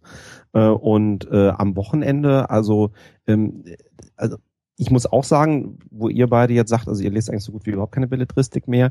Ich lese natürlich in den letzten Jahren auch sozusagen weniger. Aber äh, bei mir ist es dann meistens der Fall, okay, da kommt dann halt wirklich ein Buch und das lese ich dann aber eben auch mal am Wochenende durch. Und da lese ich dann natürlich auch von morgens bis abends oder setze mich nachmittags hin. Aber ansonsten muss eigentlich extrem viel passieren, dass ich mich mal am Wochenende einfach nur mal so nachmittags irgendwie hinsetze zum Lesen. Also das, ähm, selbst das kriege ich da nicht hin. Also es ist bei mir immer vom Einschlafen. Eigentlich. Mhm. mhm. Braucht ihr eine bestimmte Atmosphäre dann, um zu lesen? Oder du, Sven? Ähm, ich habe auf jeden Fall festgestellt, dass ich, äh, also ich muss tatsächlich ungestört sein, also ich kann zum Beispiel nicht lesen und dabei Musik hören. Mhm. Also ähm, das, aber ansonsten, ja, ansonsten eigentlich nicht groß. Also beziehungsweise ja gut, ich kann äh, klar, wenn ich natürlich irgendwie in äh, jetzt im Zug sitze oder so, ne, zum Beispiel oder klar im Flieger auch, ähm, dann lese ich auch. Also das, das sind noch andere Gelegenheiten, bei denen ich lese. Ja, aber da hab, da habe ich dann aber auch meistens dann irgendwie einen Kopfhörer auf, wo dann irgendwie mal so ein bisschen Instrumentalmusik läuft oder so, allein damit ich halt nicht so viel ähm, um mich rum irgendwie mitkriege. Glaubt ihr denn, ähm, dass das eine andere Qualität hat, wenn man ein und dasselbe Buch auf Papier oder auf dem E-Book liest? Habt ihr das mal ausprobiert? Äh, ja, ich kann auch, ja. ich kann, ich kann keine E-Books lesen. Also ich, ich, ich, äh, Fachbücher, also ich finde es absolut sinnvoll und ich glaube, also ich habe auch mal ein bisschen geguckt zwischendurch. Ähm, das scheint auch so ein bisschen durch, durch erste Forschungsergebnisse gestützt zu sein. Ähm, Fachbücher auf E-Books, insbesondere als Nachschlagewerke oder mal eben zum rein informativen Lesen, äh, funktioniert. Ähm, also ich habe auch meine, meine, Teil meiner Fachliteratur also auch auf dem, auf dem, auf dem Tablet, das geht. Ähm, ich kann Romane nicht auf dem e als E-Book lesen. Das geht nicht. Ich vermute, dass, äh, wenn ich jetzt an mich denke, oh, das ist jetzt ganz bitter, vom Einzelfall auf die Grundgesamtheit. Äh, ich vermute aber, dass die Aussage, was Fachbücher angeht, auch auf Sachbücher zutrifft, ne? Ja, ja, ja, klar. Ja, ja. ja, okay, weil das also Non-Fiction generell. Non-Fiction, Non-Fiction. Okay. Also, da, da weil, weil ich, ich glaube auch, ähm, also ich, ich habe nämlich interessanterweise, ich muss das gerade mal raussuchen, ich habe nämlich, ähm, weil die Frage ja auch im Vorfeld sich logischerweise stellte, ne? also E-Books versus normale Bücher, ähm, gibt dazu was. Und ähm, man hat äh, das, das, das, also, also abgesehen von der Frage der Ästhetik, es hat ein anderes, es ist natürlich ein anderes Gefühl von Besitztum, wenn du da ein physisches Artefakt in Form eines Buches hast, das dann sozusagen auch eine gewisse Persönlichkeit hast, als relativ austauschbar, eben als reine Information auf dem immer gleichen Bildschirm. Und dann auch mit dem immer gleichen, also mit dem immer gleichen, äh, der immer gleichen Schrifttype, das weniger Differenzierung. Das funktioniert einigermaßen ähm, eben, wenn es rein um die Fachinformationen geht, weil interessiert dich das drumherum nicht. Aber ich glaube gerade dieses, dieses Eintauchen in eine andere Welt und sich irgendwo reindenken, ähm, ähm, sozusagen sich mit einer Geschichte auseinanderzusetzen im eigentlichen Sinne, ähm, dass, äh, dass das noch ein bisschen unterstützt wird, dadurch, dass du eben ein physisches Buch da hast. Aber das kann auch reine Gewohnheit sein, weil ich natürlich ne, 30 Jahre lang mit normalen, in Anführungsstrichen, Papierbüchern groß geworden bin. Ähm, aber also ich, selbst bei Fachbüchern geht es mir zum Teil so, dass ich natürlich lieber ein, ein Papierbuch irgendwie da, da, habe mit Notizen etc. Wobei das natürlich mittlerweile mit, mit, mit äh, kommentierbaren PDFs oder so natürlich wesentlich einfacher ist. An sich, an sich gebe ich dir recht, Sven, wie so oft. An sich gebe ich dir recht. Im Einzelfall sehe ich es aber wiederum gerade bei den äh, strangen Sachbüchern anders. Ich habe ähm, die Wolke über dem Heiligtum, ne? Das ist, äh, ist das bekannt? Nee. nee. Das ist äh, eine Sache vom Anfang des 19. Jahrhunderts aus dem so die Idee der Beobachter, sag ich mal, kommt. Wenn man, wenn man ganz weit möchte, ist das eine der, der weitläufigsten Vorläufer so der Ariosophie äh, oder der Rosenkreuzer, also als, als all diese Denkmuster noch nicht äh, ent, ent, wie soll ich sagen, äh, auf Einzelwegen waren. So, das, das Buch ist äh, Esoterik bis zum geht nicht mehr. Äh, das habe ich in einem äh, Faksimile in Buchform stehen, das glaube ich hier irgendwie 80 Jahre alt ist. Ne? Mhm. Ähm, wenn ich darin diese esoterischen Texte lese, wirken die anders, als wenn ich das äh, als PDF habe. Inwiefern anders? Ähm, das hört sich jetzt äh, feinstofflich an, aber man, man hat dann ein, eine andere, ein anderes Gefühl von Authentizität. Wisst ihr, was ich meine? Also nee. wie rum jetzt? Was, was, wirkt, was wirkt auf dich authentischer? Das, das, das, das sozusagen das, das Original. Das 80 Jahre alte Buch, also es ist nicht original, das ist nicht hm. von, ne? Ja, ja, klar. ja, das originale Buch wirkt auf mich authentischer. Ähm, oder ich habe auch sehr alte Necronomicon-Fassungen, ne? Hm. So. Oder ja. paar Zauberbücher, äh, also ne, Zaubersprüche und so, äh, fünftes, sechstes Buch Moses. Wenn ich da die alten Dinger in der Hand halte, fühlt sich das anders für mich an, die Authentizität des Werkes, als wenn ich das, das gibt's ja mittlerweile alles in PDF-Form oder als äh, Form für den, äh, hier für iBooks. Äh, das ist was anderes, wenn ich das aus dem Buchregal aus meiner Zauberecke hole. Also ich kann das, kann das insofern nachvollziehen. Also, ne, also als wir uns entschieden hatten, dass wir die Sendung Bücher machen, haben wir natürlich auch mal angefangen zu überlegen, okay, gehen wir ganz mal auf das, auf das Banale zurück, worüber reden wir hier eigentlich? Ich meine, das Buch als äh, sozusagen als, als die Möglichkeit, sozusagen die Gedankengänge einer Person, die seit Hunderten, vielleicht seit ein paar tausend Jahren verstorben ist, in Anführungsstrichen eins zu eins nachzuvollziehen. Wir wissen, dass es nicht eins zu eins ist, weil natürlich ne, ähm, immer noch die Umstände, unter denen es geschrieben wurde, andere sind als die, denen wir es jetzt lesen. Aber du hörst natürlich im Grunde die Stimme einer, einer anderen Person. Und ähm, du, es liegt mhm. natürlich mhm. nahe, sozusagen, diese Persönlichkeit eben da auch rein zu projizieren in das, was du hast. Und dass du dann natürlich auch sagst, ich weiß, dass der Autor von diesem Buch vor 200 Jahren gelebt hat. Ähm, und ein Buch, das eben da 100 Jahre alt ist, ist da näher dran als das, was ich jetzt auf meinem Bildschirm lese. Also so ganz, ganz, ganz äh, basal, irgendwie so ganz, ganz, äh, ne, also wie du schon sagst, das hört sich jetzt wahrscheinlich sehr feinstofflich an, aber das, das kann ich rein psychologisch, kann ich das halt nachvollziehen. Mhm. Ne? Dass das sozusagen noch so ein Ticken irgendwie so äh, so die, diese Stimme unterstützt, die damit zukommt. Und das, was auch im Chat schon gesagt wird, und dann noch, je nachdem, wie es gestaltet ist, ne? wenn du halt sagst, mhm. das kann ja auch eine neue Ausgabe sein, aber wenn die mit Liebe gemacht ist, also wirklich mhm. auch vielleicht dann in einem Format und auch mit, mit Schrifttypen und von der, vom Design her dann eben auch trotzdem irgendwie so noch ein bisschen auf, ich sag jetzt mal, auf altertümlich gemacht ist oder dann eben auch die Inhalte dann noch unterstützt, anstatt dass du es halt irgendwie als äh, in, in, in Verdana oder sonst irgendwas halt irgendwie auf, dann am besten noch irgendwie oder in, im Flattersatz dann irgendwie ohne Silbentrennung irgendwie auf deinem auf deinem E-Book liest.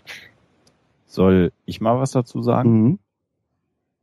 Ähm, macht für mich überhaupt keinen Unterschied. Im Gegenteil. Also ich lese inzwischen deutlich lieber digital, ähm, weil es für mich viel praktischer ist. Ich bin jeden Tag zwei Stunden im Zug unterwegs. Mhm, klar. Und habe eine ganz andere Bandbreite an Material, was ich mitnehmen kann, wenn ich es als E-Book verfügbar habe. Ich bin insofern bei euch, als dass ich sage, Bücher aus einer Zeit, als ein Buch noch ein Kunstwerk war, mhm. wird im Original immer viel besser.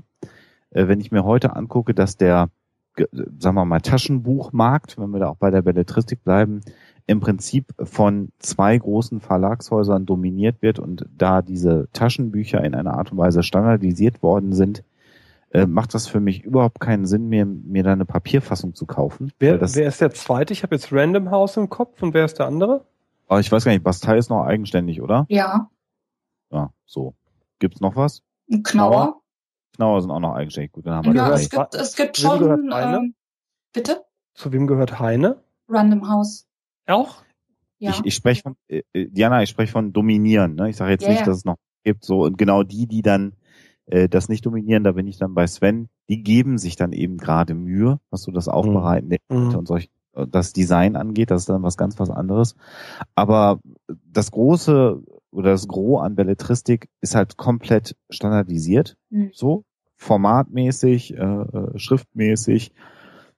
Und die Cover haben in der Regel schon fast gar nichts mehr mit dem Buch zu tun, weil der irgendein Künstler, der malt jeden Tag Bilder und dann guckt der Verlag durch, so, oh ja, hier, das klingt gut, das passt gut zusammen, das Thema mal vorne drauf. Nee, so ist das nicht. Genau, ich hätte jetzt Diana gefragt. ist das so, Diana? Wie kam nein, das Cover nein, nein. Nein, äh, da möchte ich also ganz, ganz heftig widersprechen. Da wird sich also immer noch sehr viel Gedanken drum gemacht. Ähm, erstmal, was das Cover anbelangt, ähm, hat da der Autor Mitspracherecht. Also der Verlag entscheidet natürlich letzten Endes, aber äh, keiner hätte was davon, äh, wenn es nicht den Wünschen des Autors entspräche. Und ähm, das muss man sich wirklich als eine sehr enge Interaktion zwischen eben dem Autor, dem jeweiligen Ansprechpartner im Verlag und der Marketingabteilung des Verlages vorstellen. Ähm, wenn ich jetzt hier so äh, wischiwaschi sage, Ansprechpartner im Verlag, ähm, früher war das, soweit es mir erzählt wurde, mal so, wenn es also ein Manuskript gab, wurde dieses Manuskript dem Verlag zur Verfügung gestellt. Der Verlag hat das bearbeitet, das heißt, er hat es redaktionell bearbeitet, er hat es lektoriert und er hat es korrigiert. Das sind drei unterschiedliche Dinge. Und ähm, dann haben eben, äh, wenn, wenn diese drei Durchläufe eben passiert sind, dann wurde entsprechend das Buch gedruckt. Heute ist es inzwischen anders. Es wird äh, wie überall outgesourced. Das heißt, die großen Verlage ähm, lektorieren und ähm, be betreuen meistens auch gar nicht mehr redaktionell. Das heißt, die geben das an freie Lektoren nach draußen. Äh, das Korrektorat ist meistens sowieso irgendwo extern. Ähm, so und magst du mal äh, den Unterschied erklären, Diana? Ja, also das ähm, es ist auch nicht immer trennscharf. Ähm, das, das muss ich gleich dazu sagen. Also diese, diese Begriffe, die sind zum Teil auch immer mal ein bisschen unterschiedlich belegt. Redaktion bedeutet inhaltliche Bearbeitung des Buches. Das heißt, es liest der Redakteur das Buch durch, was der Autor fertig abgeliefert hat, und ähm, er gibt Anregungen oder auch äh, deutliche Anregungen in Bezug auf Änderungen von ähm, Charakterelementen. Also wenn ihm eine Figur nicht stark genug wütend, zornig, liebevoll, was auch immer ist. Er gibt, ähm, er kann Änderungen in der Handlung äh, geben. Bei mir war es zum Beispiel so, dass das Ende ähm, komplett umgeschrieben worden ist. Ähm, das ist also die Redaktion, das wirklich ganz stark inhaltliche. Dann kommt das Lektorat. Äh, das Lektorat hat auch immer noch so Kleinigkeiten in Bezug zum Beispiel auf zeitliche Logikfehler oder solche Dinge. Oder wenn verschiedene Begriffe zu stark sind, ähm, wenn, wodurch sich dann natürlich auch wiederum ähm, teilweise die Figuren ändern. Also es ist natürlich ein Unterschied, ob ich sage, ähm, die Figur ist wütend oder die Figur ist leicht angenervt solche Dinge. Das ist das Lektorat. Und das Korrektorat am Ende ist das äh, wirklich reine Korrigieren von Grammatik, Rechtschreibung, äh, Satzstellung und eventuell auch kleineren Stilverbesserungen dann noch. Wobei man über Stil sehr gut streiten kann. Jetzt sind wir ja an einem Psychotalk, Diana. Äh, ja. Auf einer Skala von, äh, ja? Sebastian, lass ja, mich ganz kurz ein. Genau, wir sind jetzt ja schon wieder weg vom Thema. das, das, stimmt alles, Diana, wenn der Autor ein Deutscher ist. Äh, die gesamte englischsprachige äh, Literatur, die übersetzt wird, gerade auch im, im Belletristik- und Fantasy-Bereich, äh, da ist das mit den Covern genauso, wie ich es beschrieben habe. Also da fragt keiner ähm, den Autor. Also ich glaube, man kann generell ähm, nicht den amerikanischen Buchmarkt mit dem deutschen Buchmarkt vergleichen. Das ist also äh, nicht mal Äpfel mit Birnen verglichen. Das ist teilweise äh, Äpfel Warte. mit Fisch verglichen. Ich rede von Engl amerikanischen Büchern, die in Deutschland erscheinen. Also ähm, Terry Pratchett, der äh, hier auf Deutsch verlegt wird. Genau, der wird kein, gar keinen Einfluss auf das Cover sein. Vielleicht Harry Patchett, weil der so bekannt inzwischen ist. Ja, Raymond Fies zum Beispiel hat sich sehr gewundert.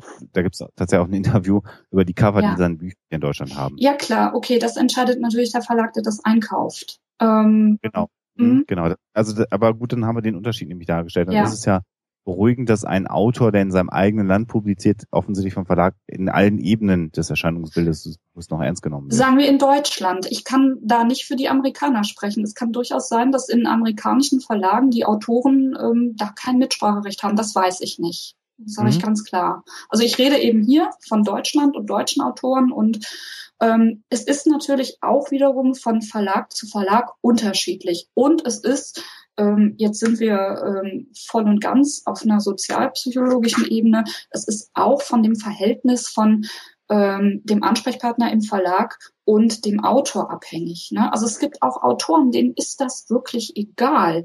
Äh, bestimmte Dinge sind denen egal. Also das Cover äh, kann ich mir ehrlich gesagt nicht vorstellen, dass es jemandem egal sind. Aber es gibt so Dinge, ähm, also ich, ich weiß halt von Kollegen, die sagen, ja, wenn mir äh, eben der Lektor den Stil komplett platt macht, ist okay. Ich lasse das alles durchgehen. Ich streite mich da nicht drüber. Und es gibt wiederum andere, zu denen gehöre ganz offen gesagt auch ich, die eben ähm, teilweise große Probleme damit haben, ähm, wenn massive Eingriffe in den Stil gemacht werden oder ähm, wenn solche Dinge äh, gesagt werden wie, ähm, ja, das ist schlechter Stil, wenn man ähm, diese und jene Ausdrücke be be benutzt oder so. Aber ich sage jetzt mal so, jeder Autor hat sich was dabei gedacht, wenn er bestimmte Ausdrücke verwendet. Ähm, und da ähm, kann ich das nachvollziehen, beziehungsweise ist es auch eben immer meine, ähm, meine Streben, da in eine Diskussion zu gehen und sagen, okay, ich will das so oder wenn ich es nicht so haben will, dann erkläre mir bitte, warum es nicht so sein soll. Mhm. Genau dazu die, die Frage, die ich gerade stellen wollte, Diana, die mhm. knüpft da sehr schön an. Äh, auf so einer Skala von 0 bis 10, wobei 0 gar nicht und 10 maximale ist, wie sehr tat dir denn das weh, als das Ende deines Buches umgeschrieben wurde? Ähm, am Ende gar nicht mehr, weil eben ich ein sehr gutes Verhältnis zu meiner Lektorin habe, ganz klar. Ähm, meine also Lektorin ist ähm, na, vielleicht ein zwei. Ähm, Also ähm, ich weiß nicht, das ist ja für euch nichts Unbekanntes, für die, äh, für die Hörer vielleicht eben doch. Mich hat es ja unglaublich geschmerzt, dass mein Buch so stark gekürzt werden musste. Und ähm, das Ende habe ich ja schon gar nicht mehr so geschrieben, wie ich es eigentlich schreiben wollte. Also das ganze Buch, wenn ich es so geschrieben hätte, wie ich es schreiben wollte, hätte äh, einen Umfang von ähm, weiß ich nicht, ähm, ich denke doch 1000 bis 1200 Seiten gehabt. Es war ja auch als Mehrteiler angedacht. Es ist dann am Ende ein Einteiler, also ein, ein Standalone äh, geworden, ähm, was ich wiederum sehr gut fand. So, ähm, also die Frage, ähm, wie sehr ich der mich das da eben geschmerzt hat, kann ich so gar nicht mehr beantworten, weil mich hatte es vorher äh, extrem geschmerzt, also kann man ruhig sagen acht oder neun, dass ich so stark kürzen musste. Und ähm, was ich dann aber von dem, als es dann in der ersten Version fertig war, ändern musste, fand ich nicht mehr schlimm. Mhm. Ähm, und hier natürlich ist es dann wiederum eine Vorgabe von Verlagen, die mit ähm, sicherlich Marketing, äh, technischen Dingen zu tun hat, äh, aber auch mit, mit vielen anderen Argumenten. Ich erwähnte eben die Zielgruppe. Ähm, wir hatten uns dann eben ähm, darauf geeinigt, dass das Buch 550 Seiten maximal haben wird. Und das ist natürlich was, was dann vertraglich festgelegt wird. Und ähm, dann kann man auch nicht mehr mit äh, ähm, was weiß ich, kreativen Schüben oder sonst nicht was argumentieren. Das ist also eine knallharte Vereinbarung zwischen Autor und Verlag. Wenn das Buch x Seiten haben muss, wird es das so sein. Mhm. Auch hier wiederum, Vertrag. manche Verlage sagen, komm, 50 Seiten mehr ist auch egal. Und andere Verlage sind knallhart, die also sagen, äh, 10 Seiten mehr geht einfach nicht, weil auch jede Druckseite kostet. Vertraglich festgelegt, sagtest du gerade, und du äh, führtest da vorher aus, dass das de facto dein Erstlingswerk ist. Die Gretchenfrage, was verdient man damit? Millionen. Millionen, genau. Wenn man Milliarden Bücher verkauft. Richtig. ähm, also, äh, ich denke mal, was sich jeder ganz leicht ausrechnen kann. Es hat vor einigen Monaten eine relativ einen relativ spektakulären Wechsel gegeben, und zwar von den beiden Autoren der Kluftinger Romane. Ich weiß nicht, ob ihr die kennt. Nie gehört. Also das ist ähm, äh, bayerischer Regionalkrimi. Ähm, einer, der erste hieß, glaube ich, Milchgeld. Und ähm, die beiden Autoren sind äh, Klüpfel und Kobre. Oder wie auch immer die ausgesprochen werden, weiß ich nicht. Ähm, und da ist es also auch ziemlich durch die Presse und ähm, durch die ähm, hier durch die durch die entsprechenden Medien gegangen, ähm, dass die eben von Pieper zu Knauer gewechselt haben und haben dann nämlich Pieper im Nachhinein ähm, äh, von Pieper verlangt, dass die eine höhere ähm, Tantieme bekommen. Erstmal ist es so, jeder Autor, der bei einem Publikumsverlag schreibt, bekommt einen Vorschuss. Dieser Vorschuss ist unabhängig vom also der wird natürlich auf Basis der ersten Auflage errechnet, ähm, ganz was klar. Was ist ein Publikumsverlag? Publikumsverlag sind eben Random House und alle entsprechenden äh, Verlage, die da drunter sind. Das sind Heine, Blanvalet, also Penhaligon, groß, große Verlage, ganz genau. Keine Selbstverlage oder eben auch schon gar keine Druckkostenzuschussverlage. Mhm. Ähm, so, also diese Groß, also die meisten Verlage oder eben diese Verlage zahlen einen Vorschuss. Dieser Vorschuss wird natürlich auf Basis der ersten Auflage berechnet, wie hoch der ist. Und ähm, egal, ob auch nur ein einziges Buch verkauft wird oder die gesamte Auflage oder zehn Auflagen, egal, der Vorschuss bleibt immer gleich. den bekommt der Autor und da hat er eine gewisse Planungssicherheit mit. Über welche Hausnummer reden wir da? Ähm, wir reden hier über ähm, Summen von ein paar tausend Euro. Mhm. Also das ist natürlich, äh, je bekannter der Autor, umso höher sein Marktwert und umso höher eben auch entsprechend sein Vorschuss. Das heißt, ein Ken Follett, der wird äh, nicht mehr ein paar tausend Euro bekommen, der wird auch ein paar zehntausend Euro bekommen, mhm. einfach dafür, dass der sich hinsetzt und ein Buch schreibt. Wie viel? Keine Ahnung. Also ob das jetzt 50.000 oder 100.000 sein werden, ich weiß es nicht. Ist auch, denke ich, ein, eine Ebene, die man äh, kaum ver, äh, erreichen kann. So, ähm, danach bekommt man eine entsprechende Tantieme. Das heißt, pro verkauftes Buch und pro verkauftes E-Book bekommt man ein, ein, ein Teil des Verkaufserlöses. Und ähm, wenn jetzt zum Beispiel nach Abzug der Mehrwertsteuer ein Buch 10 Euro kostet, sind das bei einem Taschenbuch üblicherweise 5 Prozent. Das ist also auch das, was ähm, bei den Kluftinger Krimis damals von Pieper der Fall war. Das ist also auch die Summe, die da in den ähm, Artikeln genannt wird. So, jetzt kann man sich das natürlich ausrechnen, sprich 10 Euro von einem Buchverkauf wären also 50 Cent. So, und den Rest könnt ihr euch selber hochrechnen. Wenn ich also äh, 50 Cent pro verkauftes Buch bekomme, sind das bei 10.000 Büchern 5.000 Euro. Mhm. Wie viele Bücher verkauft man so? Tja. ja. ja äh, also mal, äh, ich frage jetzt mal, ich will gar nicht wissen, was mhm. du verdient hast, weil es mich äh, ehrlich gesagt wirklich nicht interessiert. Äh, Aber das ist schon so die Frage bei einem Erstautor, was man verkaufen, ja. äh, um in die Bestsellerliste zum Beispiel zu gelangen. Das ist eine interessante Frage, die ich ehrlich gesagt nicht beantworten kann, aber ich glaube, dass es nicht viele sind. Ähm, ist es ist es nicht übrigens so, dass man äh, nicht Bücher verkaufen muss, um in die Bestsellerliste äh, zu gelangen, sondern die Marketingabteilung deines Verlages muss nur genügend Geld bezahlen, damit du da erstmal landest und dann kauft man die Bücher von alleine? Keine Ahnung, weiß ich nicht. du musst das sagen. Ähm. Ich meine hier mal unsere anderen beiden Jungs. ich ich, ich habe keine Ahnung. Also ich ähm, äh, null, null, Ahnung, null Ahnung. Ja, also, ist so. Nein also wird, wird des Öfteren kolportiert und sind ja auch schon mal äh, äh, derartige Verlagsabsprachen durchaus mal geleakt worden. Ähm, also so gerade die großen Zeitungen, die Bestsellerlisten vorhalten, da scheint es nicht immer ganz sauber über die Verkaufszahlen zuzugehen. Echt, der Spiegel äh, faked? Habe ich, hab ich das gesagt? Nein, aber ich frage, also gibt's dazu äh, Gerüchte? Weil ich es noch nie ja, gehört habe. Du bist doch der Journalist hier. Ich habe ja. über den Spiegel noch nie gehört. Ja, geh mal gucken. Ja, investigier mal. Ich, kann jetzt ja schlecht zum, zur Spiegelredaktion gehen und sagen, ne, also, äh, aber es gibt Gerüchte, sagst du generell, zu all diesen. Ich habe gar nichts gesagt. Nein, um Gottes Willen. Also allegedly, äh, nein. das ist, nee, nee. Ja, ich glaube, das Thema von Hoaxilla am Sonntag ist jetzt auch klar. Äh,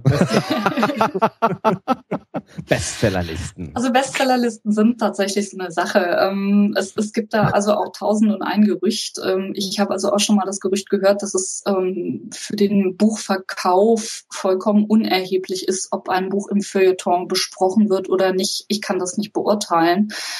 Ähm, Fakt ist, dass ich schon ähm, immer mal merke, wenn ähm, die Bücher in den entsprechenden Blogs beschrieben werden, ähm, dann kommen auf einmal bei Amazon wieder äh, mhm. Verkäufe. Mhm. Und ähm, um, um jetzt nochmal auf deine Frage zurückzukommen, ähm, es, es gibt die Bestsellergrenze, wo man jetzt also klar sagen kann, ähm, 50.000. Ähm, ab 50.000 und ein einem Verkauf ist ein Buch, gilt ein Buch offiziell als Bestseller. wie viel? Äh, 50.000. 50.000. Okay. Ähm, so, und was Auflagen anbelangt, ähm, ist das also auch ganz stark ähm, vom Verlag, vom Genre abhängig, vom, von dem, was der Verlag eben entsprechend prognostiziert. Ähm, das ist mit Sicherheit ein ganz stark, äh, ja, es hat sehr viel mit Werbung, äh, Werbepsychologie zu tun und so weiter, Werbewirkungsforschung. Ähm, also ich sage jetzt mal so, ein Buch kann noch so gut sein, ähm, wenn der Vertrieb im Verlag nicht funktioniert, ähm, wird das Buch nicht an den Mann gebracht. Und auf der anderen Seite gibt es dann Twilight und äh, Fifty Shades of Grey. Das sind hm. Äh, nee, Moment. Ähm, Fifty Shades, bei Fifty Shades of Grey gibt es ein ähm, recht gut bestätigtes Gerücht, dass da auch ein ganz bedeutender Verlag in den USA entsprechend gepusht hat, noch bevor das bekannt war. Mhm. Also äh, da ist da wirklich die Frage, wo Henne und Ei ist. Also es heißt ja immer, Fifty Shades of Grey wäre so das aus dem aus den äh, Fanfiction-Foren hervorgegangen und so weiter. Und ich habe also auch schon die ähm, Gerüchte gehört, dass ähm, also von es hat sehr früh ein, ein entsprechendes Scout entdeckt und gefördert über das hat ein Verlag mitgeschrieben, bis mhm. hin zu, das hat sie gar nicht selber geschrieben.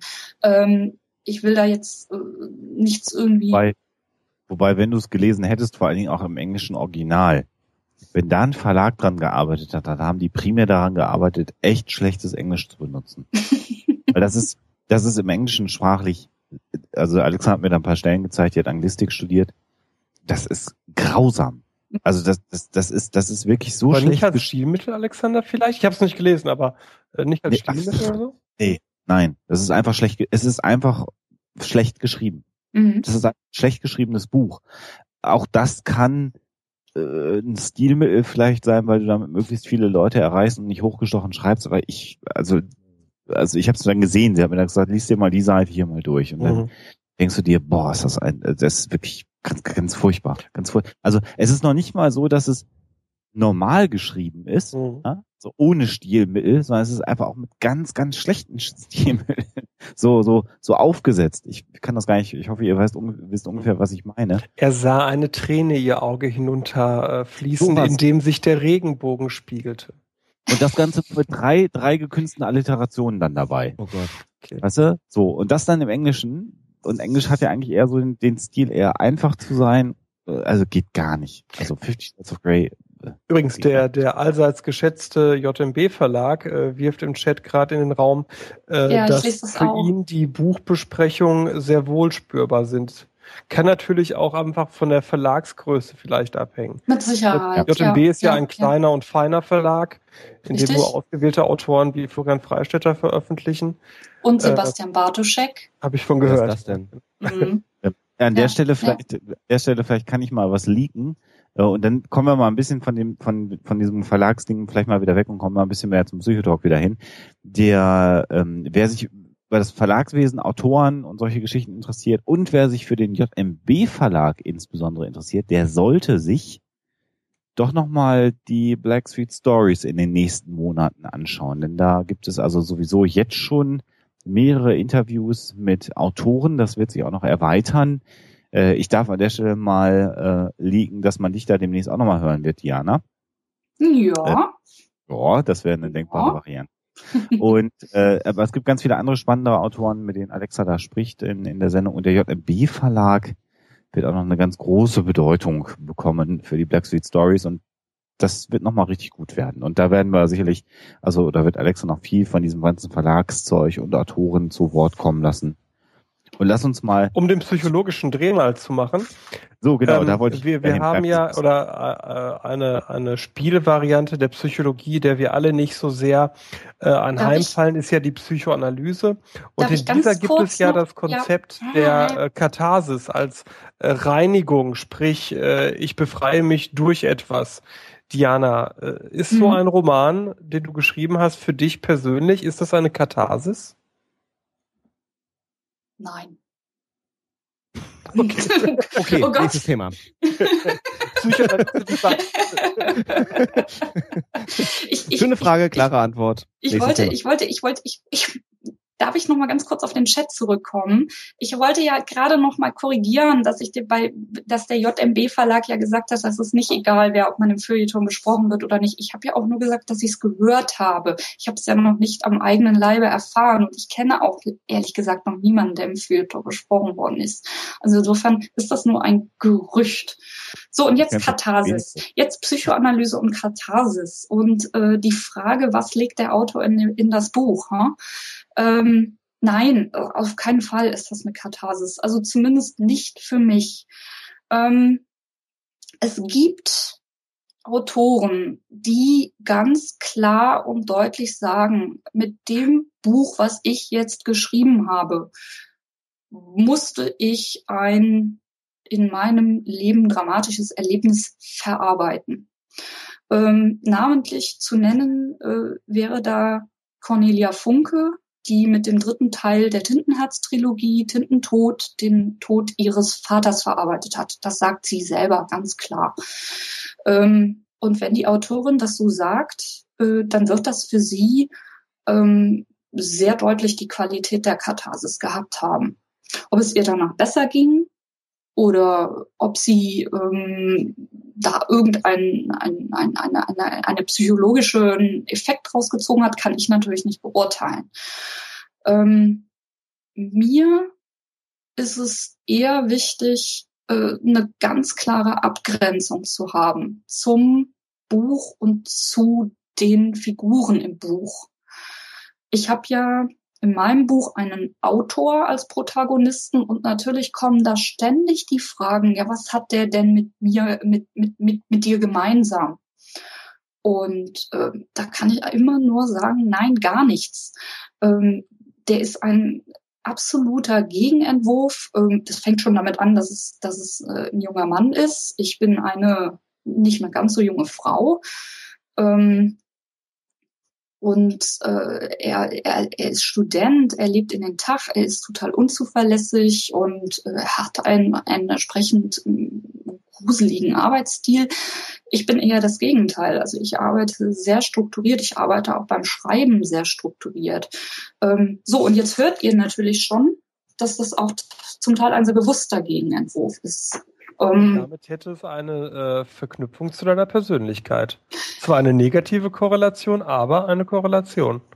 Ja, da ist natürlich die Frage, ob man ein Buch schreiben kann, unabhängig von seiner Persönlichkeit. Also jetzt mal so ein Roman oder sowas. Man, ja, aber die Frage, die sich darstellt, ist ja die Frage, kann man kreativ, künstlerisch tätig sein ohne seine Persönlichkeit, unabhängig davon, mhm.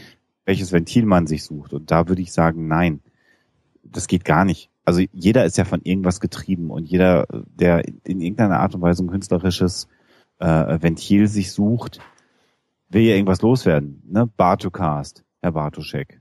Ich, ich streite das ja gar nicht ab. Also das äh, ja. ne? so. ja. hat ja auch was. Andererseits, auch was. habt ihr hier mal die Holbeins gesehen auf RTL 2? Ich habe davon gehört. Ich gucke kein Fernsehen. Und das muss ganz, ganz schlimm sein. Was, also es, ja, äh, ist es. Und wenn ich äh, mir Holbein angucke, also jetzt angucke auf RTL 2, habe ich nicht das Gefühl, dass der äh, groß was von sich in die Romane legt. Aber gut, das ist natürlich auch wieder ein verzerrter Eindruck äh, des Fernsehens. Ich, ich möchte eigentlich einen Schritt weitergehen. Also ich will noch nicht mal auf die Persönlichkeit. Ich glaube, ich glaube, da gibt es, äh, auch das ist ein Kontinuum, ähm, wie auch schon Diana sagte, also mit dem Cornelia Funke Beispiel, äh, eventuell auch auf einzelne Bücher bezogen, ähm, wie viele wie viele Autoren auch wirklich tatsächlich aktiv in, in, in ihre Bücher legen wollen oder wie explizit sie werden wollen mit mit, mit Bezügen. Aber grundsätzlich natürlich schon ähm, die die die die klassische Frage.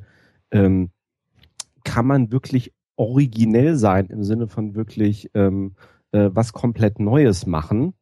Ähm, es ist ja eher eine Frage, es sind ja alles irgendwelche Rekombinationen von Dingen, die einem vorher begegnet sind. Bis hin zu der Frage, ob es überhaupt ähm, neue originelle Geschichten geben kann oder ob nicht in der Grundstruktur alle Geschichten geschrieben sind. Äh, ja, wobei da muss ich ja sagen, guck dir Harry Potter an. Das, also die Kombination, also bin ich bei dir, aber da ist ja die Kombination der einzelnen Elemente genau das gewesen, was es dann zu was Besonderem gemacht hat und zu so einem Monstererfolg. Es ist, man braucht sich dann darüber nicht streiten. Man kann das blöd finden oder gut finden. Es ist unfassbar erfolgreich und mhm. offensichtlich bietet es da so viel Neuheit, Mhm. einer, einer unfassbaren Menge, Menge von Lesern, dass sie aktiv sind. Und für mich war so ein, Be- ist, ist, ist Ja, aber Moment, Moment, Moment, was ist denn neu an Harry Potter? Die, die, die, Die Kombination der Kombination. Dinge. Die Kombination, okay. Ja, ja, ja, genau. Die einzelnen Elemente sind uralt. Mhm. Genau. Aber es ist eine Internatsgeschichte. Ja. Ich sag mal, Honey und Nanny oder was? Steckenstein. Ja. Äh, es ist, es ist, hat Teile von, von High Fantasy, es hat Teile vom, vom Zauberlehrling, was auch immer. Aber die Art und Weise, wie das zusammengebaut Mhm. ist, die ist neu. Ja, das stimmt. Und das machte, äh, insofern äh, kannst du wahrscheinlich heute nur noch kombinieren. Aber wenn du es dann geschickt machst, hat es eine durchschlagende Mhm. Wirkung. Ja, Und, das sehe ich äh, anders. Hm? Aber erzähl zu Ende. Okay, nö, ich bin ja fertig. Dann Also ich, ich, nein, ich sehe den Part genauso, was Harry Potter angeht und ich sehe, dass äh, 90, wie gesagt, ich äh, höre Belletristik, wenn dass 90 Prozent der Belletristik rekombiniert sind, aber wenn ich an, zum Beispiel an die Illuminatus-Trilogie denke, das ist neu. Das ist nicht äh, neu kombiniert, das sind ganz neue äh, Sachen, die gemacht werden und das äh, ist, ich glaube, dass das extrem selten ist und ich glaube, dass das eben oft eben nicht zum Publikumserfolg führt, Ne? Richtig. Gerade weil es so neu ist und die Mhm. Leute sich erstmal irgendwie drauf ein, äh, ja, Timothy Leary würde sagen, eintunen müssen, so. Äh, aber ich glaube tatsächlich, dass äh, Geschichten Was- nie zu Ende erzählt sind. Aber was ist denn an der Illuminatis-Trilogie neu? Ja, das möchte ich auch bezweifeln. Das ist ein Attentat auf eine bestehende Struktur und es werden historische Fakten verdreht dargestellt. Ja, wenn man, wenn man die, die reine Handlungsebene betrachtet, okay, sicherlich, aber darum geht's ja in dieser Trilogie gar nicht. Die Handlungsebene ist ja nur Auftakt für die darüberliegenden Ebenen. Ja, aber das ist doch einfach nur ein Thriller. Also mal ernsthaft, das ist ein Rätsel-Thriller. Das, äh, der ist gut gemacht, also was heißt, der ist auch nicht, der ist auch nicht wirklich gut gemacht, aber er ist so gemacht, dass er sehr, sehr erfolgreich war, Mhm. weil es sehr zugänglich für alle Leute war. Ähm, sehr gut geschrieben, der hat eine sehr gute Schreibe, der Dan Brown, was Moment, Massenwirksamkeit. wo bist du denn? Du bist bei Illuminati, ne? Ich Ja. bin bei der er sagt Illuminatus, Illuminatus, Robert Anton von Robert Anton Wilson. Ah, okay, Entschuldigung, ich war bei Dan Brown. Okay, boah, ich habe hier, Alter, ich habe hier gerade, du kannst dir das gar nicht vorstellen. Ähm, ich muss es mal eben beschreiben. Ich sitze hier gerade vor meinem Laptop und starre den an, weil ich mir gerade denke, ey, das kann doch gerade hier nicht wahr sein, was der Das ist sagt. der irre, der Typ. Also, also Illuminati, da ist gar nichts neu, nichts. Ich weiß, bei nix, ne? So, aber bei der Illuminatus-Trilogie, das ist total neu, ja. Da hast du eine Geschichte, nein, aber die. nein, nein. Bitte. Jetzt guckt er dich an. Ja, kann, kann er gerne tun. Also ich, ich, also äh, es fiel mir auch erst relativ spät auf, dass äh, Alexander über was anderes geredet hat, weil ich auch die Illuminatus-Trilogie gelesen habe und äh, trotzdem irgendwie zwei Drittel seiner Sätze wiederholen könnte. Also ähm, das ist auch, das ist auch eine nette Rekombination und es ist äh, auch durchaus mit entsprechender Drogeneinwirkung auch irgendwie interessant zusammengeschrieben. Ähm, aber äh, nee, also auch ähm, nee. Da ist, äh, das sind dann äh, damals äh, zeitlich auch aktuelle Themen genommen, neu verwurstet worden. Also, aber ähm, ja, also so, so wahnsinnig originell. Sorry, ist dein Lieblingsbuch da auch nicht. Sehe ich nicht so. Also muss Also ich ja die- ganz offen Moment. sagen. es ist, es spielt die, die Frage, äh, die ihr euch eigentlich stellen müsstet, ist, spielt es eine Rolle? Weil äh, letzten Endes entscheidet es der Leser und Ja, der klar. Markt. Weil ähm, es ist natürlich auf der einen Seite erstmal die Frage, ähm, erfahren die Leser von dem Buch? Das können sie nur, indem es irgendwie irgendwo an die Öffentlichkeit kommt. Ähm, das ist natürlich heute wesentlich einfacher, indem man es eben äh, im, im Notfall, wenn man überhaupt gar keinen Verlag findet, selbst als E-Book publiziert. Dauert eine Viertelstunde und schon ist es online und kann theoretisch gekauft werden. Praktisch, äh, wenn man so etwas macht, dann braucht man ent entweder ein extrem gutes Netzwerk, ähm, weil man ja natürlich theoretisch mathematisch jeden auf der Welt erreichen kann. Und ähm, de facto ist es so, dass ähm, auch hier mal eine Zahl eben ungefähr 200 Bücher im Schnitt verkauft werden, wenn man es eben so komplett selbst macht. Man hat vielleicht mal Erfolge dabei, dann äh, verkauft man auch ein paar tausend. Ähm, ganz, ganz selten ist sicherlich auch der dann der, der Durchbruch, dabei, dass also äh, derjenige, der es als E-Book ähm, verlegt hat, dann plötzlich ähm, Tausende von Lesern erreicht und auch einen Verlag findet und entsprechend das Ganze dann als gedruckte Version auf den Markt kommt. Aber das ist ganz selten. Und hier ist nämlich eine der Grundsatzfragen innerhalb der Literaturwissenschaft, ähm, die natürlich auch irgendwo äh, in die Psychologie ähm, rüber linst, linst. Wer entscheidet letzten Endes, äh, ob ein Buch gut oder schlecht ist? Ist es der Autor oder ist es der Leser? Äh, ich sage gar nicht, dass irgendwie in Anführungsstrichen unoriginell schlecht ist, im Gegenteil. Also darum, darum geht's überhaupt nicht. Es geht, mhm. also mir, mir geht's einfach nur um, um, um die Frage so, also ne, äh, im, im Chat fiel auch das Stichwort, ne, äh, Tod des Autors, ähm, so, ähm, wie, wie originell kann man eigentlich sein? Äh, genau dieses Beispiel Harry Potter, also beziehungsweise alles, was hier irgendwie Mainstream ist, Sachen, die Mainstream sind, sind die Dinge, die in irgendeiner Art und Weise aus irgendwelchem Grund einen Massenappeal haben. Ja, mhm, genau. Äh, und und das habe ich natürlich durchaus umso eher, je mehr Menschen sich irgendwie mit der Story in Anführungsstrichen auch identifizieren können oder die halt irgendwas Tolles daran finden. Und das sind ja eben gerade häufig sozusagen auch die im Grunde ausgetretenen Stories, die es schon hundertmal gab, die aber halt gerade noch mal so ein bisschen gedreht sind, dass sie halt dann doch wieder ein bisschen neu sind und nicht jeder sagt, ja, okay, das hatten wir, ne, also genau die Fantasy-Story hatten wir jetzt schon 15.000 Mal, die muss ich mir nicht, sondern das ist dann halt irgendwie noch ein bisschen was anderes dabei, was es wieder interessant macht. Also das, das ist überhaupt keine Wertigkeit, im Gegenteil. Ne, also das ist, ähm, das Zitat habe ich früher auch mal gebracht, äh, dass äh, sich einer meiner Professoren ja mit mit äh, Filmpsychologie auch beschäftigt hat, der immer gesagt hat, ja, sich mal irgendwelche Kunstfilme, irgendwelche, was weiß ich, irgendwelche französischen Kunstfilme, die in irgendwelchen Programmkinos laufen, anzugucken, ist zwar schön, das interessiert mich aus psychologischer Sicht aber überhaupt nicht. Mich interessiert, warum die Filme, die ne, die die die wirklich erfolgreich sind, warum finden so viele Leute die so gut? Ne? Mhm. Obwohl sich vielleicht künstlerisch gesehen gar nicht so ja, gut. Ja, genau. Also so nach dem Motto eben genau dieses Thema, das ist jetzt nicht revolutionär. Es ist vielleicht nicht revolutionär, aber es ist erfolgreich. Ja, es wird, es wird gesehen, es wird gelesen. Mhm. Fifty Shades of Grey wird ja auch gelesen. Oder zumindest gekauft. Ähm, sollen wir mal noch, also wir werden ein bisschen überziehen bei der Sendung. Ich würde jetzt mal gerne ein kleines Wahrnehmungsexperiment mit euch allen und allen Hörern, die auch gerade zuhören, mal machen. Sollen wir das mal machen? Bitte? Mhm. Ja, okay. Bisschen, um so ein bisschen auf die Psychologie zurückkommen. Ähm, wir können das nicht wirklich sauber machen, so wie das ursprünglich mal gemacht worden ist. Wir müssen da so ein bisschen tricksen oder ich muss da ein bisschen tricksen, aber das macht fast nichts. Ich würde Folgendes vorschlagen. Ich lese mal einen Text vor und danach machen wir eine kurze Musikpause von zwei Minuten, relativ kurz. Und dann äh, sage ich, wie es weitergeht. Aber erstmal kommt jetzt der Text. Äh, und ihr versucht mal, euch möglichst viel von dem Text zu merken. auf der einen Seite.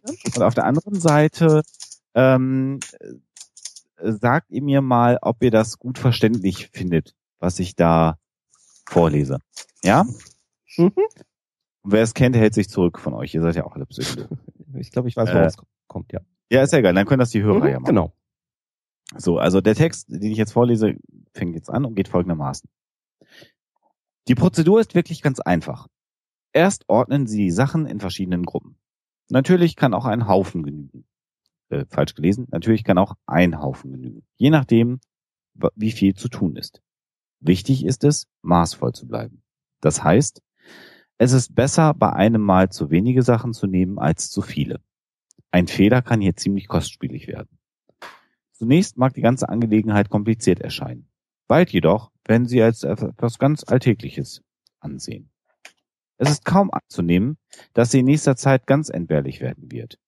Wenn die Prozedur beendet ist, teilt man die Sachen in verschiedene Gruppen auf. Sie kommen dann an die dafür vorgesehenen Plätze gebracht werden. Meist verwendet man sie wieder. Dann beginnt der ganze Kreislauf von neuem, aber so ist das Leben. Das ist der Text. Und dann machen wir jetzt noch mal ganz kurz zwei Minuten Musik. Und zwar Belletristik. Ein bestimmtes Genre werden wir jetzt besuchen in diesem Lied. Das Lied kennt, glaube ich, jeder. Tja, da sind wir wieder sogar online. Ähm, ja, ich habe jetzt gerade in der Schattenredaktion gefragt, die Kollegin, äh, Kollegin und die Kollegin kannten den Text nicht. Und das ist ganz gut. Fandet ihr den Text gut verständlich? Grundsätzlich verständlich, ja. Was hast du dir merken können? Oder Diana, was hast du dir merken können? Ähm, ich habe gar nicht so auf den, den, den Text geachtet, sondern ich habe darauf geachtet, was ich nicht erinnern müsste. Hm, das ist dumm. Sven, bei dir?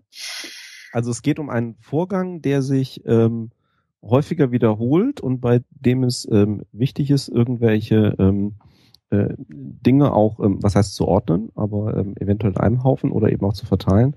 Die eine Aussage, die mir im Gedächtnis geblieben ist, ist, ähm, dass es ähm, wichtig ist, äh, im Zweifelsfall auch mal zu wenig, aber auf keinen Fall zu viel irgendwie zu nehmen, weil das teuer werden könnte. Mhm. Sebastian, wie sieht's bei dir aus? Äh, ich muss gestehen, ich bin jetzt gerade vor zehn Sekunden erst wieder hier zurückgekommen.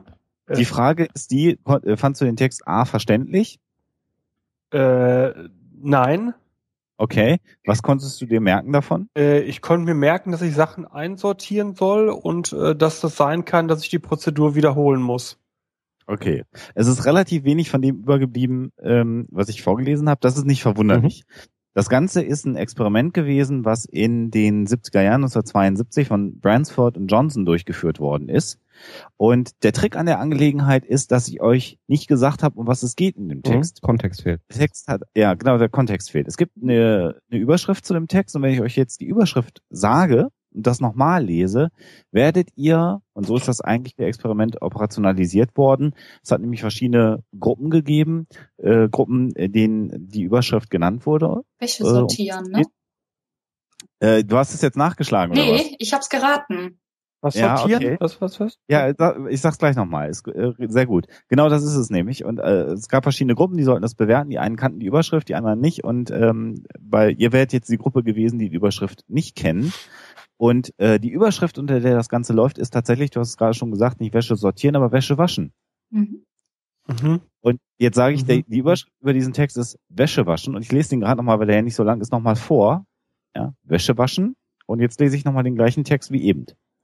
Die Prozedur ist wirklich ganz einfach. Erst ordnen Sie die Sachen in verschiedene Gruppen. Natürlich kann auch ein Haufen genügen, je nachdem, wie viel zu tun ist. Wichtig ist es, maßvoll zu bleiben. Das heißt, es ist besser, bei einem Mal so wenige Sachen zu nehmen als zu viele. Ein Fehler kann hier ziemlich kostspielig werden. Zunächst mag die ganze Angelegenheit kompliziert erscheinen. Bald jedoch werden Sie sie als etwas ganz Alltägliches ansehen. Es ist kaum anzunehmen, dass sie in nächster Zeit ganz entbehrlich werden wird. Wenn die Prozedur beendet ist, teilt man die Sachen in verschiedene Gruppen auf. Sie können dann an die dafür vorgesehenen Plätze gebracht werden. Meist verwendet man sie wieder. Dann beginnt der ganze Kreislauf von neuem aber so ist das Leben. Mhm. mhm. Und jetzt kann man im Prinzip wahrscheinlich 95 Prozent des Inhaltes erinnern, mhm. weil man plötzlich den Kontext hat ähm, dessen, was ich vorgelesen habe.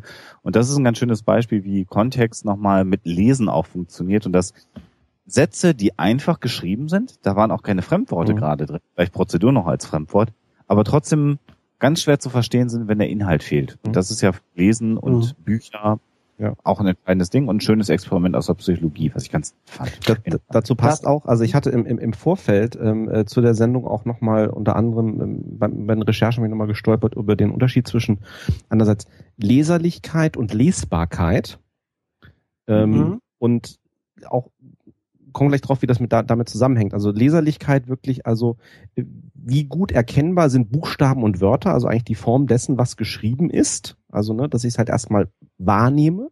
Und Lesbarkeit im Sinne von der leichten Verständlichkeit. Und da gibt's ja auch, ähm, wenn, wenn man es vielleicht noch weiß, also ähm, da gibt's ja auch irgendwie verschiedene Algorithmen für. Also ich glaube auch in Word ist ja auch seit langem irgendwie mit eingebaut, theoretisch, ähm, dass man im Grunde auch sich für einen Text anzeigen lassen kann auf irgendwelchen Skalen, wie verständlich der sein soll. Und das ist genau das, was Alexander gerade sagte. Die gucken natürlich erstmal nur, wie lang sind die Sätze im Durchschnitt, wie lang sind die Wörter im Durchschnitt, weil längere Wörter meistens eben auch kompliziertere Wörter oder Fremdwörter sind, die schwer verständlich sind. Und daraus wird dann quasi dann rein quantitativ dann mal so ne, ein Wert zusammen errechnet, äh, wie leicht verständlich dieser Text sein sollte. Wobei der natürlich nicht wirklich auf den Inhalt guckt. Und da wurde dann eben auch nochmal gesagt, naja, Lesen ist halt oder ist eben eine Mischung aus, ne, was man so schön sagt, Bottom-up und Top-down-Prozesse. Also zum einen, oh. ne, du mhm. hast eben Bottom-up im Sinne von, du hast ähm, äh, Informationen vor dir liegen, die du quasi verarbeitest, aber top-down natürlich im Gehirn. Ähm, du gehst natürlich mit einem mit, einem mit einem gewissen Ansatz daran und das sozusagen, wie du an etwas herangehst, ähm, formt natürlich auch, wie du damit umgehst. Und da wird dann eben gesagt, im Grunde hast du mindestens vier unterschiedliche Geschichten, die damit reinspielen. Du hast den Text, der da, der da steht. Du hast den Kontext, einerseits durch zuvor gelesenen Text, also in dem Fall ist es die Überschrift. Ja, du hast aber natürlich auch Vorwissen. Uns fällt das natürlich alles in dem Moment, wo wir wissen, dass es um, um Wäsche sortieren geht, nochmal viel einfacher, das einzuordnen, weil wir haben diese Erfahrung gemacht. Und das vierte mhm. sind dann im Zweifelsfall noch die Leseziele.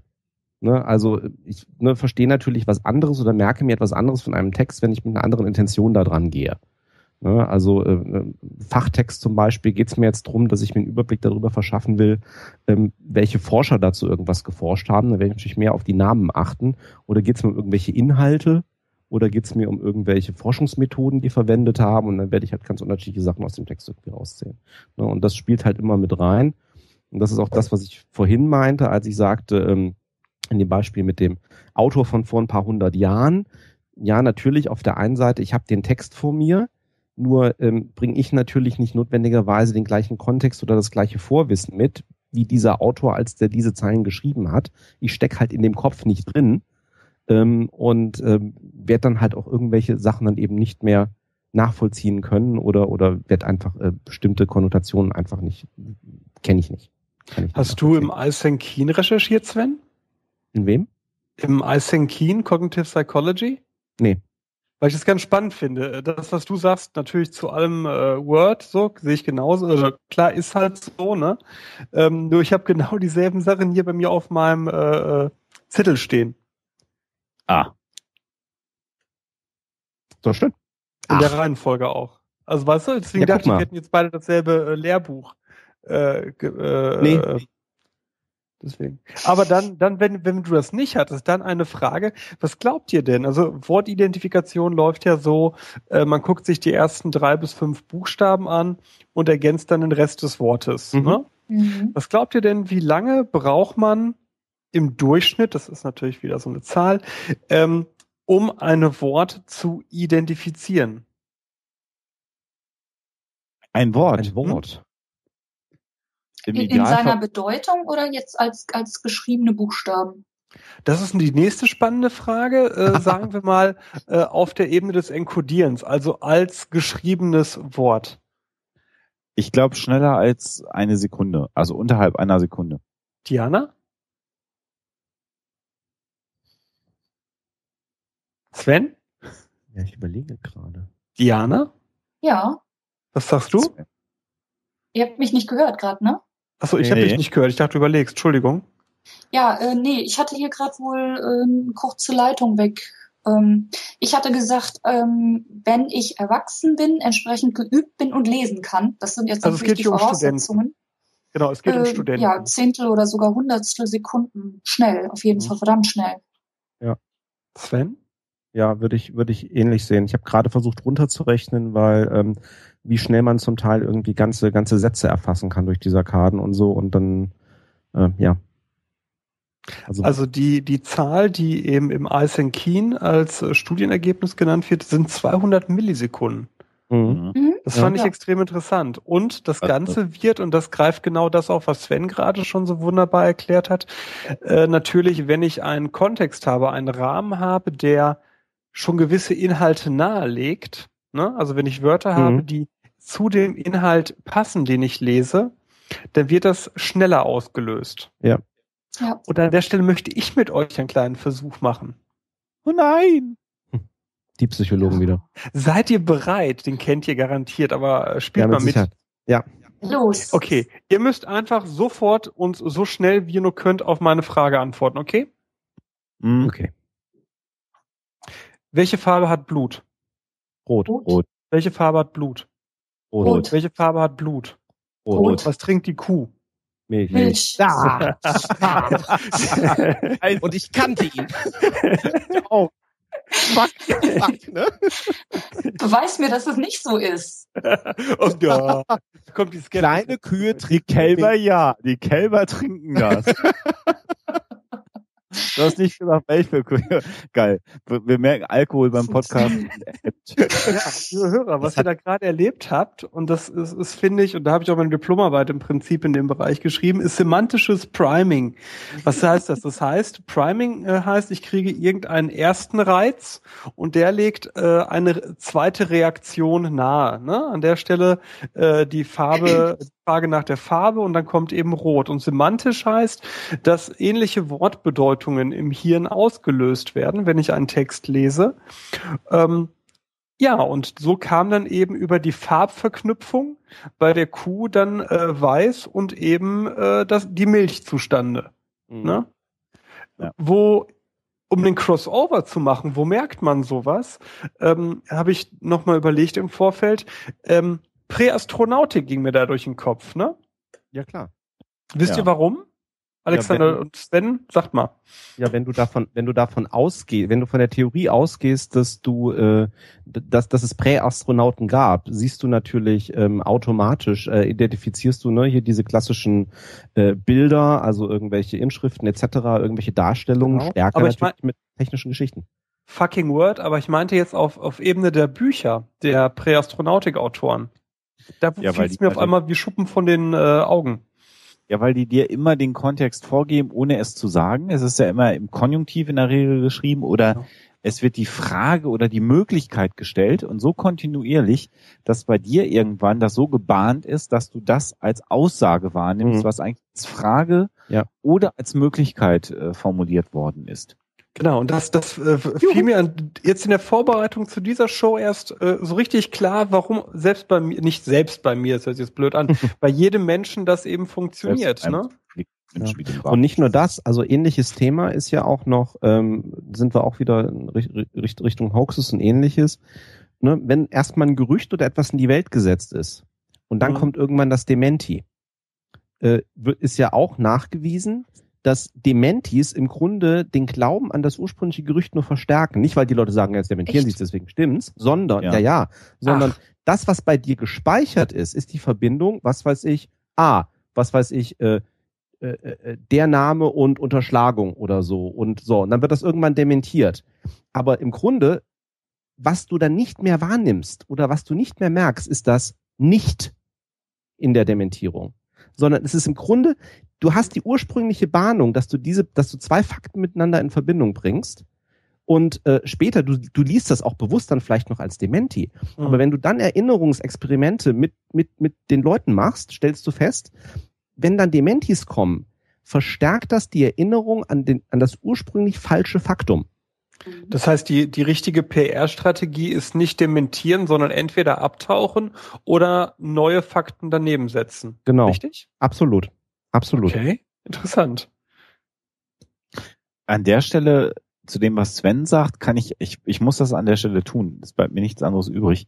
Kann ich nur sagen, morgen, also, oder für all diejenigen, die es nicht hören, Folge 118 ist es dann von Huxilla hören, weil genau um sowas geht's in der nächsten Huxilla-Folge auf alle Fälle.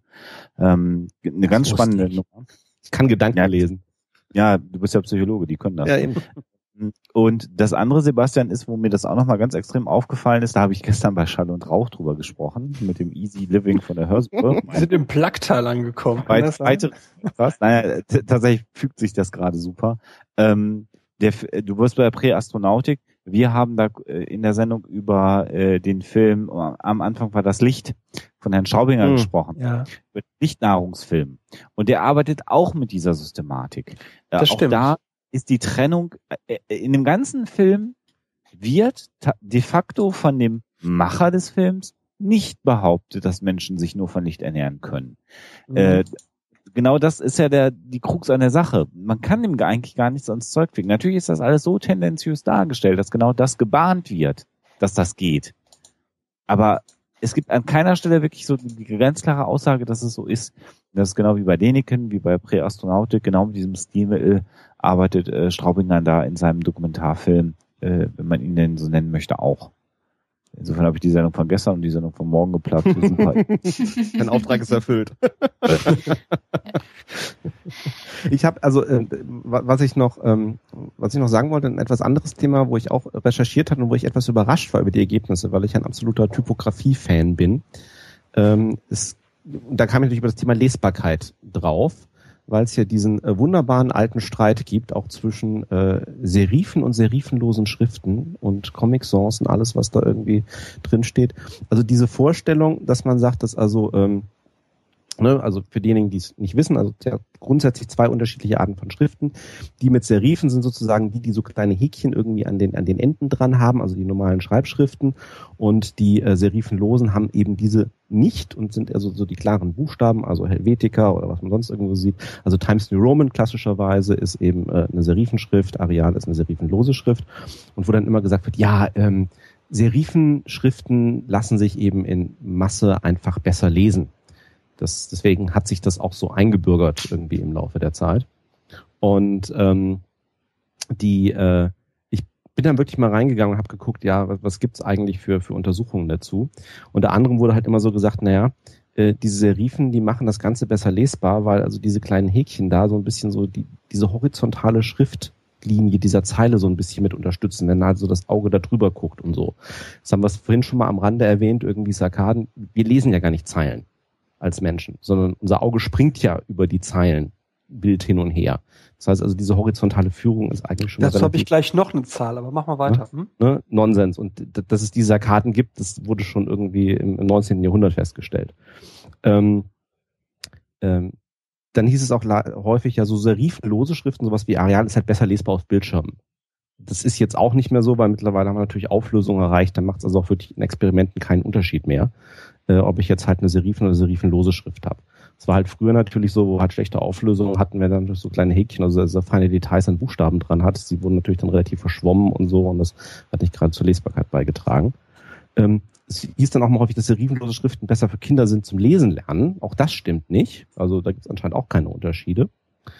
Ähm, und ähm, letztendlich auch so, dass es in der Lesbarkeit eigentlich größere Unterschiede gibt zwischen Varianten der gleichen Schriftart als eben zwischen Schriftarten selber. Und halt sagst du, okay, ich kann die Schrift ganz gut lesen, aber wenn die jetzt irgendwie fett gedruckt ist oder halt kursiv gedruckt ist, kann ich sie plötzlich relativ schlecht lesen. Ähm, und Faktum ist einfach so, und so sind wir ein bisschen beim Priming, dass es darauf hinausläuft, dass wir Serifenschriften einfach gewohnter sind, immer noch.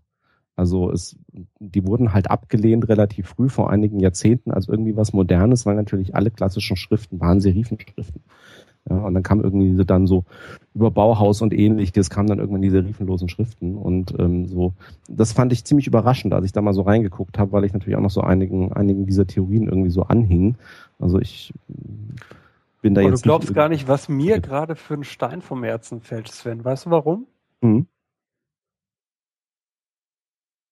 Sag.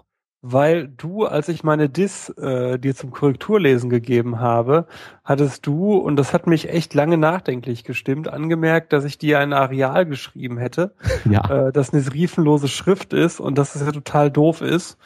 Äh, du hast nicht total doof gesagt, du hast irgendwie so eine Sven Rudloff-Formulierung Ja, benutzt. natürlich. Gemeint äh, war, total doof geht gar nicht. Genau, so. Und ich habe echt, ohne Scheiß, kannst meine Frau fragen, ich habe darüber zwei Tage nachgedacht oh. und habe dann gedacht, nee, lässt du jetzt, wie es ist, weil das wäre jetzt zu viel Heckmeck und so.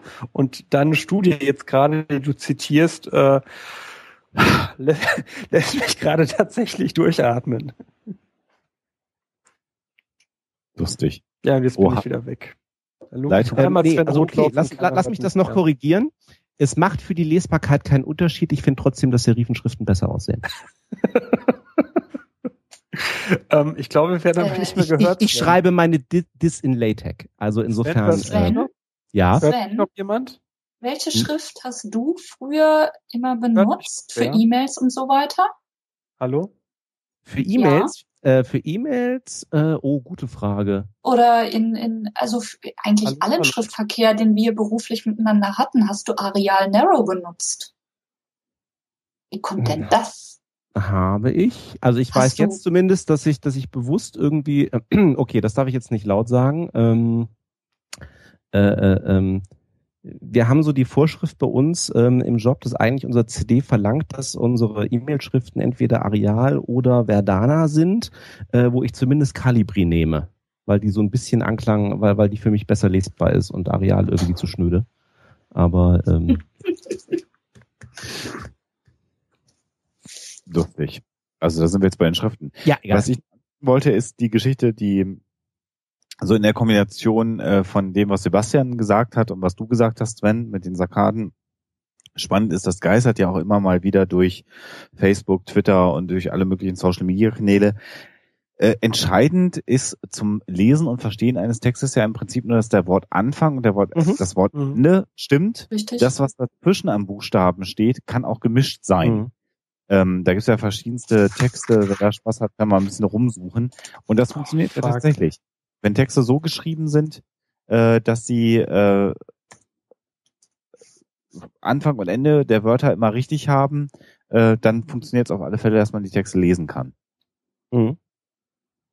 Ja, ich hake gerade wieder, aber äh, ich kann alle beruhigen, im Podcast wird das nicht der Fall sein, weil es bei mir im Moment noch zwischen flüssig zusammenläuft.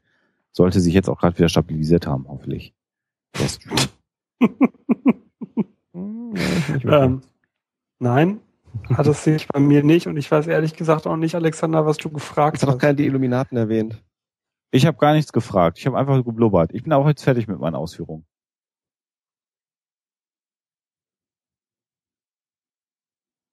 Mhm.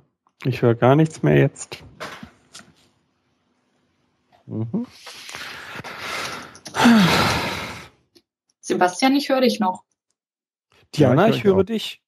Ja, Vielleicht höre kann euch. uns einmal der Chat da draußen sagen, wen er jetzt noch Aber hört. doch gerade Alexander. Ich höre euch alle. Jetzt Ja, höre ich ich ja auch wieder ich alle. höre euch auch alle. Also nein, das ist toll, dass wir uns hören. Es geht zwischendurch immer jetzt gerade wieder weg, die Leitung. Vielleicht sollten wir zum Ende Ja. der Sendung. Kommen. Ich habe da noch einen äh, interessanten Befund, wenn ich den äh, eben noch äh, reinschmeißen darf. Ich, hört man, ich hoffe, man hört mich. Ja. Äh, ich höre dich. Ja, ja. Wunderbar. Und zwar ist der aus meiner eigenen Diplomarbeit äh, trotzdem interessant.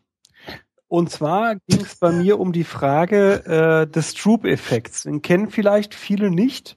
Da geht es darum, wenn ich ein Farbwort, zum Beispiel das Wort blau in grüner Schrift präsentiert bekomme, brauche ich für das Lesen dieses Wortes länger, als wenn ich das Wort blau in blauer Schrift präsentiert bekomme. Mhm. So. Das wird normalerweise, ich erzähle jetzt einfach weiter, ich habe keine Ahnung, äh, weil ich gerade wieder so ein abgehacktes Ding höre, das wird normalerweise als Standardeffekt angesehen für Lesedominanz. Das heißt, Lesen wird als automatisiertes, äh, automatisierte Handlung verstanden und ich kann gar nicht das Wort nicht lesen, wenn ich lesen kann. Und weil ich äh, das eben vorlesen muss, stört es uns. So. Das ist der sogenannte Stroop-Effekt äh, aus den äh, 30er Jahren. So. Das Spannende, was sich bei mir in meiner Diplomarbeit zeigte, ist, dass das ganze Spiel eben nicht so einfach ist.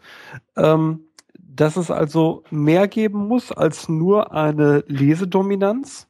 Also wir haben das äh, dann variiert, indem du auf die Farbe des Wortes mit Farbe antworten konntest, mit Farbtasten, oder auf das Wort mit Worttasten antworten konntest. Und es zeigte sich, ja, ich lese automatisch, wenn ich lesen kann, aber es scheint so etwas zu geben wie eine Sprache des Gedächtnisses, die Steve Pinker Mentalese nennt in How the Mind Works. Und das fand ich einen ganz spannenden Gedankengang. Also scheint sich zu zeigen, dass, und deswegen fand ich das spannend, was Diana vorhin fragte, zwischen Lesen eines Wortes und Umsetzen eine semantische Bedeutung eine ganz kurze Spanne liegen muss, oder liegen könnte, nicht muss, liegen könnte, in der das Gehirn in einer ganz eigenen Sprache des Hirns, Mentalese, eben arbeitet, bis es dann eben die Semantik, also den Inhalt des Wortes äh, übersetzt hat. War das verständlich? Ja gut, klar. ich glaube, an ja, ja, red ruhig. Ja, ja, Fand ich total spannend. Finde ich bis heute total spannend, weil ich mich immer wieder frage, wie diese Sprache des Hirns aussehen könnte. Na Die gut, ist nämlich, jedes, die scheint kulturunabhängig zu sein. Ja, das ist, das ist ja genau dieses Thema. Also ich will da jetzt nicht mehr einsteigen gegen Ende, aber wo ich ja vorhin Semiotik irgendwie auch erwähnt habe, zumindest nur so als, als mhm. Zeichenlehre. Äh, ne, jedes Denken ist Denken in Zeichen. Ja, es sind alles Repräsentationen von irgendwas. Mhm. Also es ist für mich sehr stark nachvollziehbar, egal welche Sprache du hast, irgendwie ähm, ne, muss das ja irgendwie im, im Kopf sozusagen äh, übersetzt werden, beziehungsweise äh, was du da im Laufe der Zeit auch lernst, äh, mit, mit, dem, mit dem Sprechen und dann eben auch später mit dem Schreiben, so, ähm, okay, was ist ein Stuhl? Und ne, das Wort Stuhl, also mit diesem Gegenstand zu verbinden und dann eben auch wieder sozusagen eine ganze Kategorie zu haben und ach, und dann hast du dann irgendwann das, und so wird das Ganze geschrieben, ne, und dann lernst du irgendwann noch eine Fremdsprache. Also, ja, insofern, äh, ja, spannend.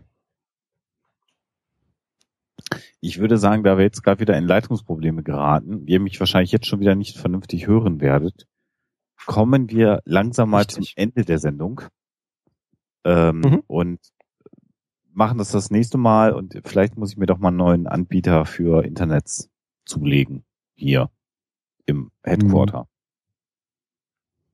Insofern sage ich mal Tschüss und hoffe, dass das Tschüss bei euch irgendwie ankommt. Ja, auf jeden Fall. Ähm, ja. Tut es. Tut es.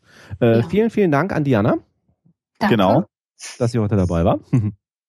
und wer Diana noch Fragen stellen möchte zu ihrem Buch, vielleicht an der Stelle, äh, die kann die auch an info.huxilla.com schicken, weil dann ich die an meine Frau noch weitergeben könnte. Im Zweifelsfall, wenn es da noch Fragen gibt zu Hütte der Worte oder so. Oder andere Dinge. Ja. ja, klar. Noch irgendwas, was wir loswerden müssen, was wir pluggen müssen? Wir treffen uns. Wir treffen uns mit Hörern am 10. Mai in Köln. Mhm. Und ihr trefft euch mit Hörern am 16. März in Leipzig. Oh, bei der du bist Buchmesse. 10. Mai bei Jana, ne? Ich bin dann leider nicht mehr da. Wir müssen an dem Abend schon fahren. Aber am 10. Mai bist du da? Am 10. Mai sehr wahrscheinlich ja. Siehste. Also, da habt ihr dann auch nochmal die Gelegenheit, Frau Menschik zu treffen. da sind wir auch nochmal bei Sprache. Ne? Der, der Hoaxmaster hat eben menschig gesagt, mhm. aber bei Namen gelten natürlich Grammatik-Ausspracheregeln nicht. ich bin furchtbar korrigiert worden in der Pre-Show. Was. Ja. Aber jetzt bemühe ich mich außerordentlich. Nein, also uns kann man alle miteinander vom Psychotalk, Diana wird dabei sein und natürlich ganz, ganz, ganz viele andere Podcaster ähm, äh, treffen äh, in Köln. Ähm, wir können an der Stelle schon mal sagen, ich habe während der Sendung nochmal drei Anmeldungen gekriegt. Wir werden definitiv eine neue Location brauchen. Oh. Das macht aber nichts. Es wird groß und es wird toll. Und wir treffen uns am 16. März in Leipzig und alle Anmeldungen für die Hörertreffen könnt ihr auf der Homepage von Huxilla machen. Das haben wir da zentralisiert sozusagen gemacht. Und wie das funktioniert, werdet ihr auf huxilla.com lesen an der Stelle. Und wir können auch schon, klapper, klapper, klapper, wir können auch schon unsere nächste Sendung ankündigen. Genau, Sven, mach das mal. Äh, wir haben uns geeinigt, dass wir höchstwahrscheinlich um, um, am 20. April unsere nächste Sendung aufnehmen und nach Da bin ich äh, auf der Insel, Freunde. Ach, da bist du auf der Insel. Ja, dann müssen wir nochmal nach dem nächsten Termin gucken. Da so äh, wir haben gesagt, wir, wir werden wahrscheinlich, 20. wird nicht klappen, aber in der Woche bis ja, vor irgendwie 20. so da drumrum so. En, en, das heißt die genau. dritte Aprilwoche. Genau werden wir da noch bekannt geben. Und nachdem wir uns jetzt den Büchern gewidmet haben, geht es nächstes Mal um Musik. Ja, Musik, genau. Das wird das schöne Thema sein. Und wir werden ein bisschen, was die Psychologie angeht, nochmal über Diagnostik in der Psychologie sprechen. Ja. Intelligenztests. Zum Beispiel. Das wird dann sozusagen der wir bedanken uns ganz, ganz herzlich bei all denjenigen, die uns unterstützen. Dazu gehören zum Beispiel auch die Show Notes, die unsere Sendung begleitet haben, mal wieder, die wahrscheinlich bei dem ganzen Zeug, was wir die ganze Zeit hier vor so uns hinfaseln, wieder tierisch ins Schwitzen gekommen sind. Die Show Notes kann man flattern. Das mögt ihr bitte auch mal ausführlich tun, weil die für ihre Arbeit das echt verdienen. Das kann man nicht nur, das muss man. Ja, ist eigentlich ja, also Zwang. bitte, ja, also geht gar nicht anders. Mhm. Äh, haben wir noch irgendwas, was wir, was wir erwähnen müssen, was wir pluggen müssen? Sven Rudloff, großartiger Podcast, Viva Britannia. Sebastian Bartoschek liest auf der Leipziger Buchmesse. Er signiert, er signiert. Du liest nicht? Nee, ich, ich lese auch in meinem Buch, so. er wird auf alle Fälle signieren auf der Leipziger Buchmesse. Mit Aluhut. Und jeder, der Alu ein äh, Buch haben will und eine Aluhut haben will, kriegt einen von mir. So. Und, und, und der Sebastian, der ich und die Alexa werden auf der Buchmesse auch rumspringen und vielleicht kann man sich auch da treffen. Und Jana ist auch auf der Buchmesse, ne? Ich bin auf der Buchmesse im sogenannten Autorenkäfig an der Fantasy-Insel. Ähm, wer schon mal da war, weiß, dass an der Fantasy-Insel von dem Standbetreiber Werkzeugs eben so, so ein kleines tischumrundetes Viereck gebaut wird, in dem immer die ganzen Autoren sitzen, Fantasy-Autoren. Ähm, und ähm, es soll auch schon das Gerücht gegangen sein, dass dort Schilder aufgestellt werden mit Bitte nicht füttern. Ähm, man mhm. kann uns beobachten, man kann nach Signaturen fragen. Es gibt dort ganz, ganz viele tolle Bücher, neue Bücher von deutschen Fantasy-Autoren, internationalen Fantasy-Autoren, aber auch Jugendbüchern, Horror, Mystik, Science Fiction und alles, was es sonst noch gibt. Und ihr beißt auch nicht. Werbeblock aber aus. Ich ja, nee, Moment, Moment, Moment das entscheidest ja nicht du. Äh, haben wir noch irgendwas, für das wir Bitte? Werbung machen müssen? Ich sag, also ich würde mich freuen über jeden, der den äh, Podcast äh, hört Ende des Monats. Äh, da freuen wir uns natürlich auch immer wieder über neue Zuschriften, neue Ideen zum Thema Ruhrpott. Ansonsten nächsten Samstag sehe ich euch in Halle 4 A102, sagt hier gerade mein Verlag. Da musst du anschaffen gehen dann. Da prostituiere ich mich, aber wisst ihr, ich habe da kein Problem mit. Hauptsache die Bücher werden verkauft und ich werde weniger geschlagen von meinem Autoverleger. Haben wir, haben wir das genannt, dass das der JMB Verlag ist? Nein, haben wir noch nicht gesagt. also und bevor irgendjemand dementiert, der JMB Verlag schlägt seine Autoren ein. ich sag da so, nichts mehr zu, ich habe Angst. So, jetzt kommt dann der Shitstorm, weil wir so viel am Ende geplackt haben, aber das ist nun mal so, äh, das müssen wir einfach mal tun. Da können die Leute ja vorher ausschalten. Ja, wir haben bloß keinen Disclaimer gesetzt, dass ab jetzt Werbung gemacht wird. Ja, demnächst machen wir noch Kapitelmarken oder was? Wo kommen wir denn hin? Wo kommen wir denn da hin? Echt? Genau. Ach, und twittert mal die Quasselstrippen twittert mal die Quasselstrippen. Äh, twittert, ich, ich, ich habe flattert. flattert mal die Quasselstrippen. Was hattest du noch am ja. Anfang gesagt, Alexander, dass, dass, dass, dass der Bartoschek mit der Technik immer noch nicht so ganz auf die Reihe bekommt? Ja, das ist mit dem Internet und dem Bartoschek. Äh, erstaunlicherweise kann er mit der Spielwiese immer noch nicht umgehen. Äh, aber äh, tatsächlich äh, Quasselstrippen auf alle Fälle. Ähm, durfte ich ja eine Hälfte von kennenlernen im Rahmen meiner Reise nach Karlsruhe. Das war ganz furchtbar nett, hat mich auch sehr, sehr gefreut. Und Quasselstrippen, super, kann man immer unterstützen. Und auch anhören sogar, Sebastian. Nicht nur flattern, die kann man auch anhören. Ja, aber flattern ist, glaube ich, wichtiger.